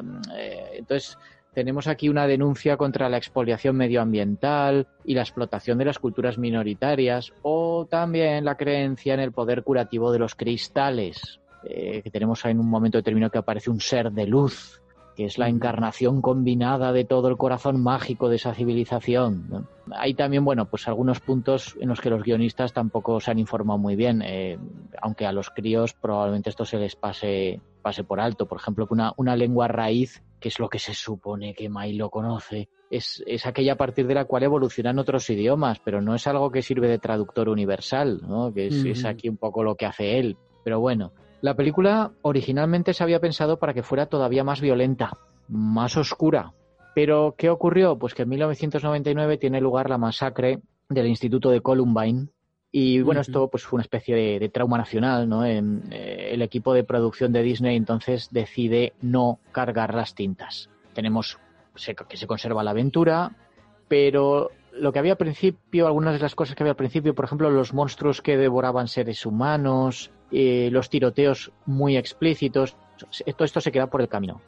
de hecho, hoy lo más, lo más eh, agresivo que podemos ver, lo que más sorprende es como uno de los personajes nos suelta un cigarrillo durante toda la historia, ¿no? ver, a alguien fumar hoy en el, en el cine, bueno, y en, una eh, película de animación es, rarísimo. También hubo presiones del estudio, eh, que porque no quería, no quería un producto que se saliera de la línea Disney, ni levantara polémicas, ni acabará mereciendo una calificación de edad que, no fuera para todos los públicos, aunque esto al final, mm, eh, curiosamente, sí, sí ocurrió. Para mí también otro de los principales problemas de Atlantis es el, excesivo número de personajes. Eh, yo creo que es que no hay tiempo suficiente para, ocuparse de ellos como merecen. Eh, es cierto que el guion lo intenta, hay escenas en las que los vemos pasando el tiempo o que se cuentan cosas de sus respectivos pasados, pero no es suficiente. Yo creo que le hace falta media hora más de metraje. Y, ojo, que esto no es algo que se suele decir hoy en día. ¿no? Me parece que, nadie, ningún director ni ningún guionista es capaz de contar una historia en hora y media. Eh, aquí los, eh, directores trataron de hacer una película de acción y aventuras para un público eh, adolescente, adulto, pero las restricciones del estudio no les dieron el, tiempo necesario para desarrollarla. Esto, a ver, tiene su, tiene su explicación. Eh, las películas de animación suelen ser algo más cortas que las de acción real.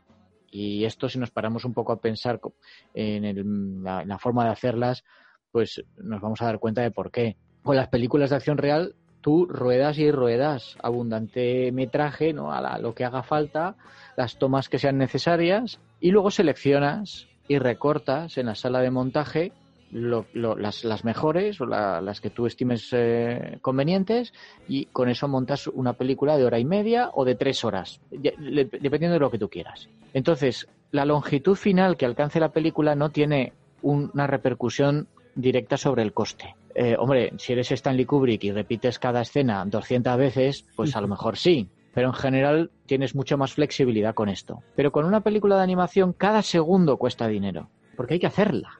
O sea, no, es coger una cámara y repetir, no, no. Es que tienes a todo el equipo de animación que necesitas hacer esa escena. Si a mitad de producción te das cuenta de que tienes una trama de 90 minutos, pero que necesitas media hora más, pues tienes un incremento del coste mínimo de un 30%. Y eh, en Atlantis hay demasiada historia y demasiados personajes para el tiempo del que disponían. Por eso toda la parte del final eh, yo creo que está bastante apresurada.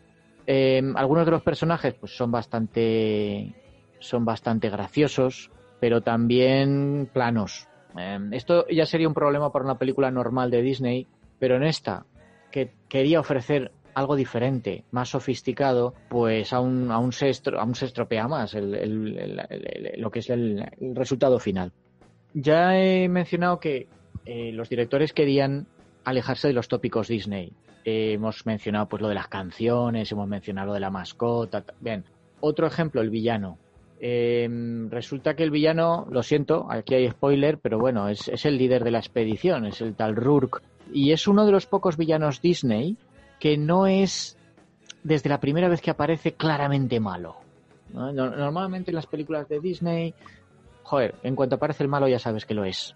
Uh -huh. De hecho, este tiene, tiene un diseño más heroico que el de villano. E incluso el que le puso voz en inglés, claro, es eh, James Garner, que bueno es un actor muy conocido y que habían eh, interpretado personajes heroicos como Maverick, por ejemplo. Pero Rourke no termina de funcionar porque está no está del todo perfilado, no no le coge suficiente digamos cariño o, proximidad como para que la revelación sorpresa de sus verdaderas intenciones te llegue a impactar. Tampoco es que sea muy muy interesante como villano, ¿no? En cuanto a sus motivaciones, pues bueno, quiere ser rico, vale, pues bien, como todos. Eh, no es que no es que un villano que se mueva por codicia no pueda funcionar, no, eh, pero sí que necesita. Entonces, como es lo de siempre, es la motivación de siempre, necesitas darle cierto carisma. Y, y bueno, realmente creo que lo mismo puede decirse para el resto de la tripulación, incluso para los atlantes porque al margen de la chica, de Kida y del padre de ella, es que no hay ni uno solo que tenga una línea de diálogo. Entonces, al final, toda la conexión que puedas tener con la película a nivel emocional está en Milo, en el protagonista, y quizás sea exigirle demasiado, ¿no? Sobre, teniendo en cuenta lo amplio que es el reparto de, de personajes. Y bueno, no sé si querías comentar alguna cosa antes de un poco eh, comentar el destino que tuvo esta película. ¿no? Bueno, eh, algunos datos curiosos, como por ejemplo, antes hemos mencionado que bueno, los directores y el productor tenían muy claro que querían hacer algo diferente, tanto que el equipo durante la producción de la película usaron unas camisetas que decían Atlantis, menos canciones, más explosiones. Lo cual marcaba claramente lo que querían hacer, ¿no? Una película de acción y de aventuras. Antes también hemos mencionado de pasada, bueno, eh, que se desarrolló un, lenguaje para esta película, ¿no? Se desarrolló un idioma atlante, que el creador de este fue el lingüista Mark Okran, que este es el creador del Klingon, de los Klingon de Star Trek. Pues bueno, eh, los productores que le contrataron con esta idea de desarrollar esta lengua madre y aquí Okran lo que hizo fue usar un conjunto, dicen, de palabras indoeuropeas con su propia estructura gramatical, cambiando las palabras que sonaban demasiado a alguno de los lenguajes reales. Luego contrataron a un diseñador, John Emerson, para hacer lo que sería el idioma escrito, ¿no? Este un poco lo que hizo, hizo fue hacer cientos de bocetos aleatorios de letras individuales y pasárselo a los directores y venga, elegir, así a lo loco. Como curiosidad también, pues bueno, este lenguaje escrito era de un tipo muy raro que se llama bustrofedón o bustrofedon, no sé dónde estará el acento, que es un idioma diseñado para leerse primero de izquierda a derecha en la primera línea y en la segunda línea de derecha a izquierda, como en zigzag. Lo querían asimilar un poco al flujo del agua y realmente en el mundo real esto que yo sepa o que haya encontrado solo se ha encontrado en algunas inscripciones griegas antiguas una curiosidad, sí, si os fijáis cuando ve, veáis la película, lo que sería la letra A, que es también un poco el logo de la película, es en cierta manera un mapa en miniatura de lo que sería la Atlántida con, con, un puntito en el centro que teóricamente sería el cristal de, de poder. ¿Qué más podríamos decir de aquí? que los productores un poco argumentaban lo, lo, contrario que tú decías, Manuel, diciendo que, bueno, que al no haber canciones tendría más tiempo para hacer escenas que pudiesen introducir a los personajes. Ponían como ejemplo la escena de la cena, que es un poco cuando cada personaje cuenta un poco su historia brevemente y qué quieren hacer en el futuro. Y pues el productor y el director decían, claro, si tuviésemos que meter canciones, eh, escenas como esta, por tiempo no tendríamos el lujo de poder meterlas bueno, era un poco lo que decían ellos. Sí, pero es que, perdona, pero es que además, eh, quiero decir, eh, no sé, no me acaba de convencer mucho todo esa, mm. ese cambio de bando que hacen, ¿no? Primero te los presentan, parecen buena gente, son una gente pintoresca, y de repente resulta que son todos malos, están de parte del villano, pero sí, después no hacia el final. Nada claro, después del final se cambian otra vez y dices, eh, no sé, o sea, son unos personajes muy veleta, es decir, les puedes dar un trasfondo, un tal, pero luego se comportan de una manera que no me parece como muy coherente, pero bueno. En fin, es una película que bueno, que en su momento tuvo 350 animadores, artistas y técnicos ahí trabajando en tres estudios de animación de Disney a la vez, ¿no? En California, en Florida y en Francia. Que de las pocas películas animadas de Disney firmadas eh, en formato anamórfico, un poco querían hacer otra vez, eh, lo hemos visto esta idea antes, ¿no? Como la estética retro, ir a una pantalla ancha, que recordase al cinemascope. Directores y productores también querían que un poco eh, se recordara películas tipo En busca del arca perdida también, del género de aventuras. Como antes ha mencionado Manuel, pues bueno, lo que es la gráfica, el estilo visual de la película estuvo fuertemente inspirado por Mike Miñola, que fue contratado como diseñador de producción junto a otras tres personas. Eh, pues estas cuatro personas dieron pues un poco las guías de estilo, los diseños de personajes, las ideas y como hemos mencionado antes, pues bueno, este estilo tan angular de, de Miñola influenció mucho en el aspecto de los personajes. Tanto que comenta el mismo Miñola que cuando fue a ver la película, comenta que la estaba viendo y el tío se fijó en las manos, ¿no? Lo que hemos comentado. Y el que estaba con él le dice, pero si son las manos que dibujas tú. Y el otro dice, ay va, pues es verdad.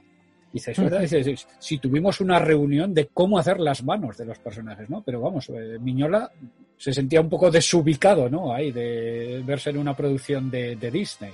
Y aquí una de las escenas más meritorias es la, escena final de la película.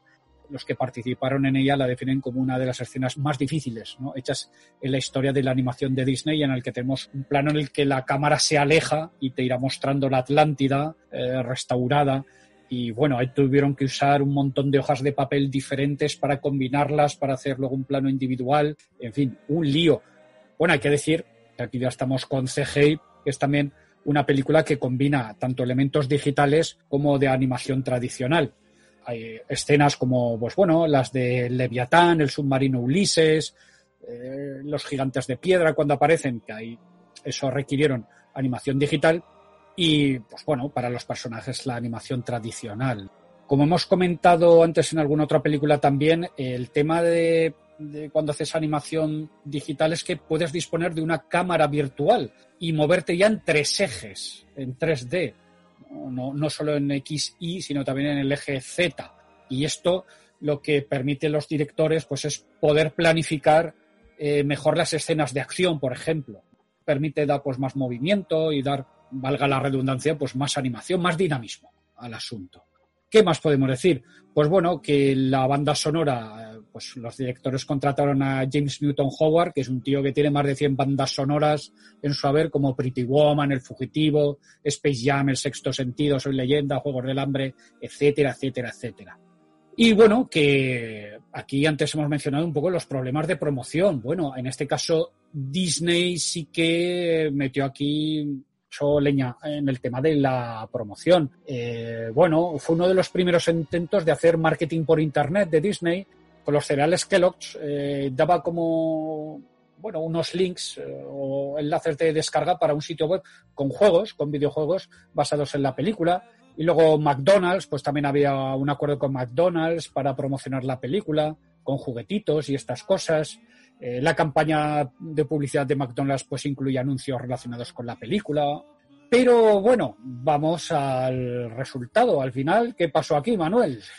Pues sí, después de todas estas eh, esperanzas, ilusiones, todo este esfuerzo que se volcó en la película, eh, comentabas la promoción, se llegaron incluso a encargar atracciones nuevas para los parques Sí, sí. temáticos. La ¿no? idea era crear un, un área nueva en eh, Adventureland, ¿no? En- Sí, sí, los podéis encontrar, los diseños y tal, los podéis encontrar por internet.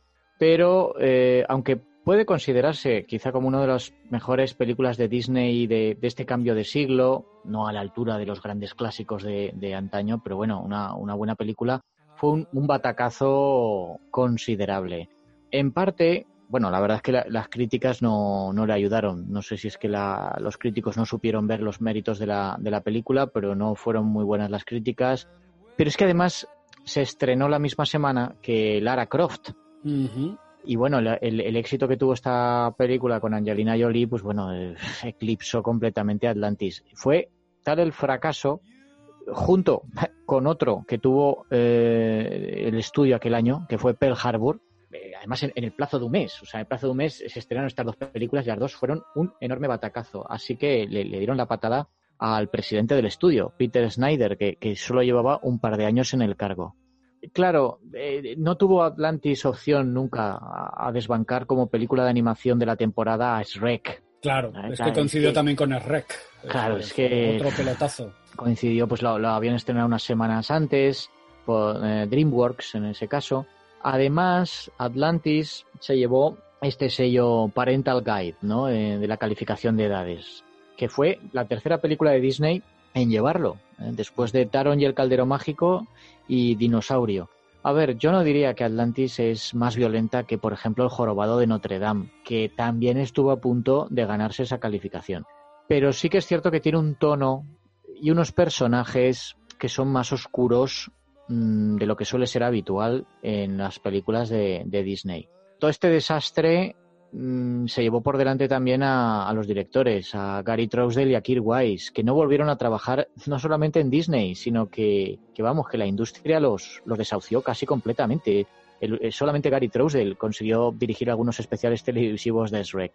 Entonces, bueno, es una película que, ya lo he dicho, creo que tiene algunos problemas de guion y un tercer acto bastante apresurado pero yo es una película que le tengo bastante afecto y que me, resulta una película que hay que admirar la valentía de, sus creadores. Eh, fue una película diferente, arriesgada, en la que se invirtió y se nota muchísimo cariño, muchísimo talento. Quizá de haber contado con un mejor libreto, haberse estrenado en otro momento más, más propicio, quizá podría haber cambiado Disney para siempre. Y no solamente en sus películas, sino también en los parques temáticos y la televisión. Pero tal y como fueron las cosas y con el desastre que también supuso solo un año después El planeta del tesoro, otra película de ciencia ficción de Disney, pues en el estudio decidieron que habían tenido suficiente no solamente con los experimentos, sino también con la ciencia ficción. Y decidió volver a la fórmula eh, gastada, pero ya conocida. Una, una pena, pero bueno, la, película no está muerta, la podéis encontrar, la echan por la tele en las plataformas de vez en cuando, está disponible en DVD, o sea, en Blu-ray, o sea que la podéis disfrutar. Fíjate, cuando decimos que se estrenó el mismo año que Shrek, eh, pues eh, recordar también lo que significa Shrek, un cambio de paradigma en cierta manera en lo que es tema de animación, escoger el tema Disney precisamente, y darle la vuelta mm. a un cuento de princesas, que sería realmente un relato Disney, y ponerlo del revés y reírse de eso, ¿no? Y con un humor gamberro y tal, pero que también puede disfrutar toda la familia. Entonces, claro, yo, un poco puedes ver allí que un poco Shrek era el futuro y en cierta manera, aunque intentaron hacer, es mi opinión, ¿eh? algo nuevo con Atlantis, ya estaba desfasado también. Esa manera de hacer, eh, me parece a mí fíjate, aunque, eh, insisto, ¿no? Aunque querían hacer algo nuevo, pero no, no, mm, no empastan bien, yo creo, los, eh, todos los componentes de esta película y, aunque es una película, insistimos, es entretenida, merece la pena un visionado, te, echas un buen rato, gráficamente tiene momentos muy chulos, pero la miras así un poco objetivamente con lo que había y dices, claro, no, no podía terminar de funcionar. Pero insisto, insisto, eh, es una película muy disfrutable y merece la pena eh, echarle un visionado. Además, estas, estas cosas se ven rapidito y, no llegan ni a aburrir siquiera. Antes lo hemos mencionado, cuenta mucha historia y a buen ritmo.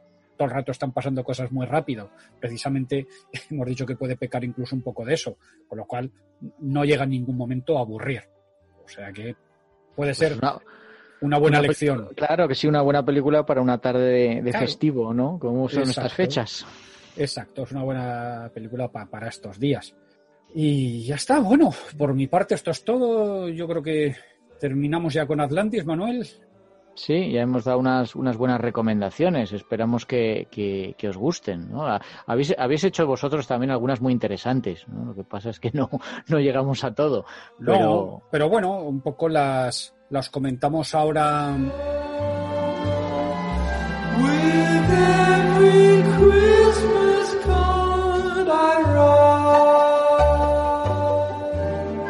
Pues bueno, preguntamos en nuestras redes sociales a nuestros seguidores eh, cuáles serían las películas de animación y ciencia ficción que ellos propondrían para estos días navideños de asueto. pues os comentamos a todos lo que nos han propuesto.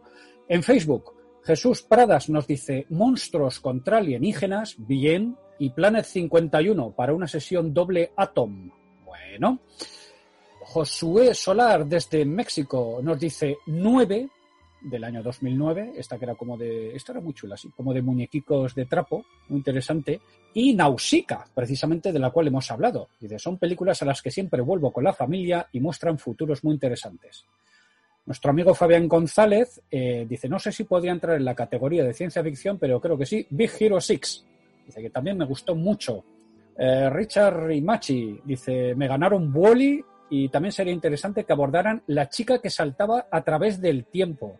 Esta no la conozco. ¿Tú esta la conoces, Manuel? Eh, sí, es una, es una película muy chula, sí. La verdad es que, bueno, podía haber estado perfectamente en esta selección. Sí, quizá, oye, si os gusta y, pues hacernos este, este tema, pues hacérnoslo saber y quizá el año que viene o en cuanto podamos, pues hacemos una segunda parte. Sí, de animación. Podría ser una tradición. Bien, luego otro comentario de Fabián, dice Planet 51, otra vez, lluvia de albóndigas. José Julio Tarteso, me gustó mucho Wally, y aunque no sea navideña, el último Starfighter, ya que aparecen unos gráficos que también son animación, pero eso es trampa. Eso es trampa. eso eh, eh, aparecen. Claro, no, no. José Julio, no, esa no entra. todo animación, tiene que ser todo animación. Mira, aquí nos han metido la de los eh, hawaianos. ¿Cómo era el bichico este que le gustaba a Elvis? Lilo y Stitch. Lilo y Stitch. Pues bueno, tenemos un alienígena. Bien, eh, Fabián González, eh, nos Titan AE, nos dicen también Jordi Roura, Wally, Fabián nos mete aquí también unos cortos. Juan Zúñiga, Santa Claus conquista a los marcianos. Pero esta me parece estar de los años 50, ¿no? O 40. Ah, no lo sé. El año La Polka. Esta. Y, animación no me suena que sea. Bueno, bueno, espera, que no, no, vi el tráiler, pero sí, sí, sí, sí, esta es una viejuna del año Catapún. Esta es de, bueno, de las que nos gusta, pero no es animación. Navideña sí, pero animación no es. Vale, y en Twitter, vamos a ver qué nos han dicho en Twitter. Pues eh, Mundo Gilipoy nos dice que Titana me gustó mucho y recomendaría también El Castillo en el, Cielo o Nausicaa en el Valle del Viento. Pues mira, él coincide mucho con nosotros.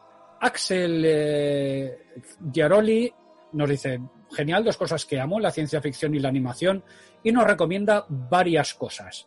Star Chaser, The Legend of Orin, del año 1985 esta creo que la comentamos cuando hablamos de Exploitation de Star Wars. Puede que en el segundo Tricorder o el tercero. Pero esta es animación, efectivamente. En Metrópolis de Osamu Tezuka. Sí, señor. Eh, esta la vimos también. Steam Boy, eh, que también la teníamos en cartera. Alicia y el misterio del tercer planeta. Dice que esto es un producto soviético del 81. Y pues mira, esta no la he visto. Esta no, no puedo opinar. Otro tuitero nos dice, o Metepe nos dice, el planeta salvaje. Eh, me parece magnífica, pero el estilo de animación no es más usual y habrá quien la encontrará densa. Sí, está para Navidades sí. un poco durilla, un poco durilla quizás. Axel nos sigue recomendando Peraustrinia de 2004. Eh, ah, no, Peraustrinia 2004, que es española de 1986. Uh, esta no la conozco. Dice, seguramente muchos mencionen obras como Planet 51, pero siendo posiblemente la primera obra de ciencia ficción animada de corte español, si no tenemos en cuenta Mortadelo y Filemón, El armario del tiempo, creí que merecería la pena. Bueno, que quede el dato este, porque yo no lo conocía. Juego de niños, española de 1999. Una de las primeras películas de ciencia ficción del país hecha en stop motion, sin contar el hotel eléctrico. Hostia, el hotel eléctrico madre mía. no muy lejos. decirnos a, los orígenes del cine. Dice, es difícil de conseguir, pero merece la pena. De tono terrorífico, pero que cualquier niño lo puede manejar. Pues bueno, esta tampoco la conocí, Axel. Muchas gracias. Y dice, ah, las últimas dos, lo prometo. Nim, el mundo secreto de la señorita Brisby. Mira, antes hemos mencionado a Bluth. Dice, es la primera incursión independiente de Don Bluth. Esta obra tiene mucho contenido filosófico, es oscura, pero apta para los más pequeños. Titan AE es genial, pero esta también es buena. Bueno, y Rex, un dinosaurio en Nueva York, de americana de 1993, producida por Steven Spielberg. Está claro que él quería dejar en la mente infantil una clara dinomanía, y este fue uno de los últimos enfoques animados antes de asociarse con DreamWorks para producir sus trabajos. Es bastante simpática. Muy bien, bueno, aquí vemos que el amigo Axel controla bastante de animación. Así que muchas gracias por tus recomendaciones. Eh, luego, eh, Misterio 2435 nos recomienda Perdidos en el espacio nunca falla el planeta del tesoro, Titán AE, tal vez. La mencionaron por encima en el programa de la peli de blanco y negro. Ahora no recuerdo, puede ser. Y ya está. Estas son todas vuestras recomendaciones. Oye, pues muchas gracias. Eh, Nos habéis dado también alguna que otra idea muy interesante. Así que, bueno, como bien ha dicho antes Manuel, bueno, si esto funciona y queréis, pues podríamos hacer más especiales de animación y ciencia ficción en el futuro. Hacérnoslo saber, ya sabéis cuál es nuestro correo, losretronautas.yahoo.com, nuestras redes sociales, Twitter, Facebook, y bueno, ya sabéis que siempre estamos abiertos a vuestros comentarios. Quien mucho habla, mucho se equivoca. Así que si tenéis algún dato que matizar, lo podéis hacer a través de los comentarios de iVoox o a través de redes sociales o correo electrónico. Ya sabéis que estamos abiertos a cualquier matización hecha con educación.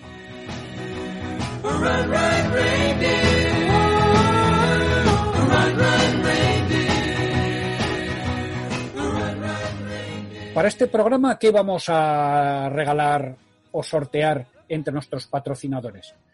Pues un poco de las pelis que han salido en el podcast, hemos decidido optar quizás por el producto menos conocido. Y en este caso eh, vamos a sortear uh, un pack así como de DVD con libreto de Summer Wars, la película de anime Summer Wars de 2008, creo recordar, la que he comentado Esther Oliva. Así que bueno, ya lo sabéis, patrocinadores, estar al loro, que quizás alguno tenga regalo de Reyes, ¿eh? ahí en enero. Y bueno, no sé si me olvida algo más que comentar, aparte de, como siempre, daros las gracias. Eh, ya acaba el año, Manuel, ¿eh? Vaya añito. Nos hemos Vaya año. Sí. El añito distópico que hemos tenido. ¿Qué nos diría que íbamos a vivir un año de los de, que hemos leído en libros de ciencia ficción? Esta amenaza de Andrómeda. que, sí que hemos vivido, ni más Sí, ni menos. pero bueno, oye, hemos conseguido estar aquí mes a mes. Así sí, que no- oye, eh, seguimos aquí, lo cual no es poco. Y bueno, como hemos comentado al principio del podcast, pues con las esperanzas de que este 2021 que empieza, pues sea un año de recuperación. Esperemos que no tener más sorpresas desagradables y que aunque sea poco a poco, pues sobre todo por mucha gente que lo necesita, pues ir saliendo de este agujero vírico y distópico en el que hemos caído. Y yo creo que por ello hay que empezar el año con alegría, ¿verdad, Manuel? Con alegría y qué mejor que... Que, que con el Rocky Horror Show.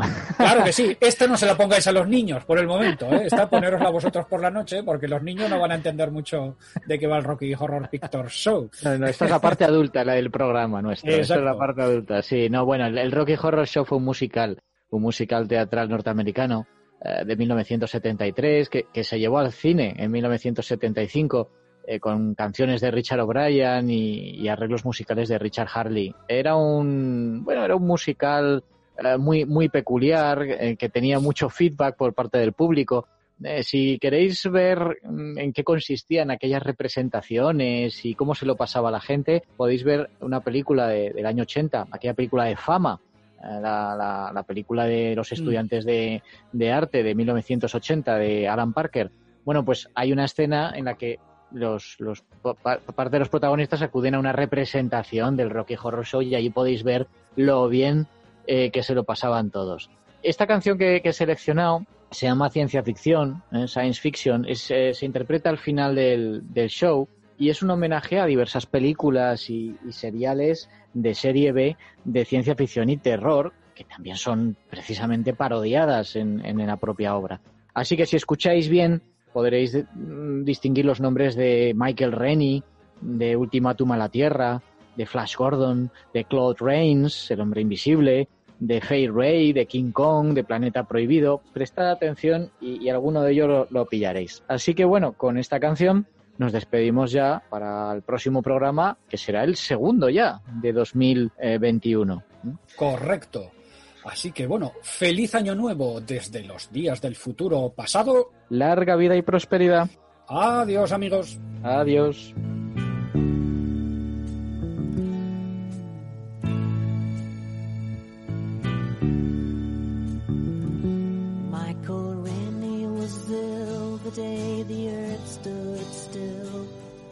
told us where we stand. And Flash Gordon was there in silver underwear.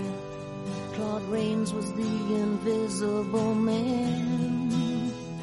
Then something went wrong for Fay Ray and King Kong. They got caught in a cellular jam. Then at a deadly pace, it came from outer space. This is how the message ran.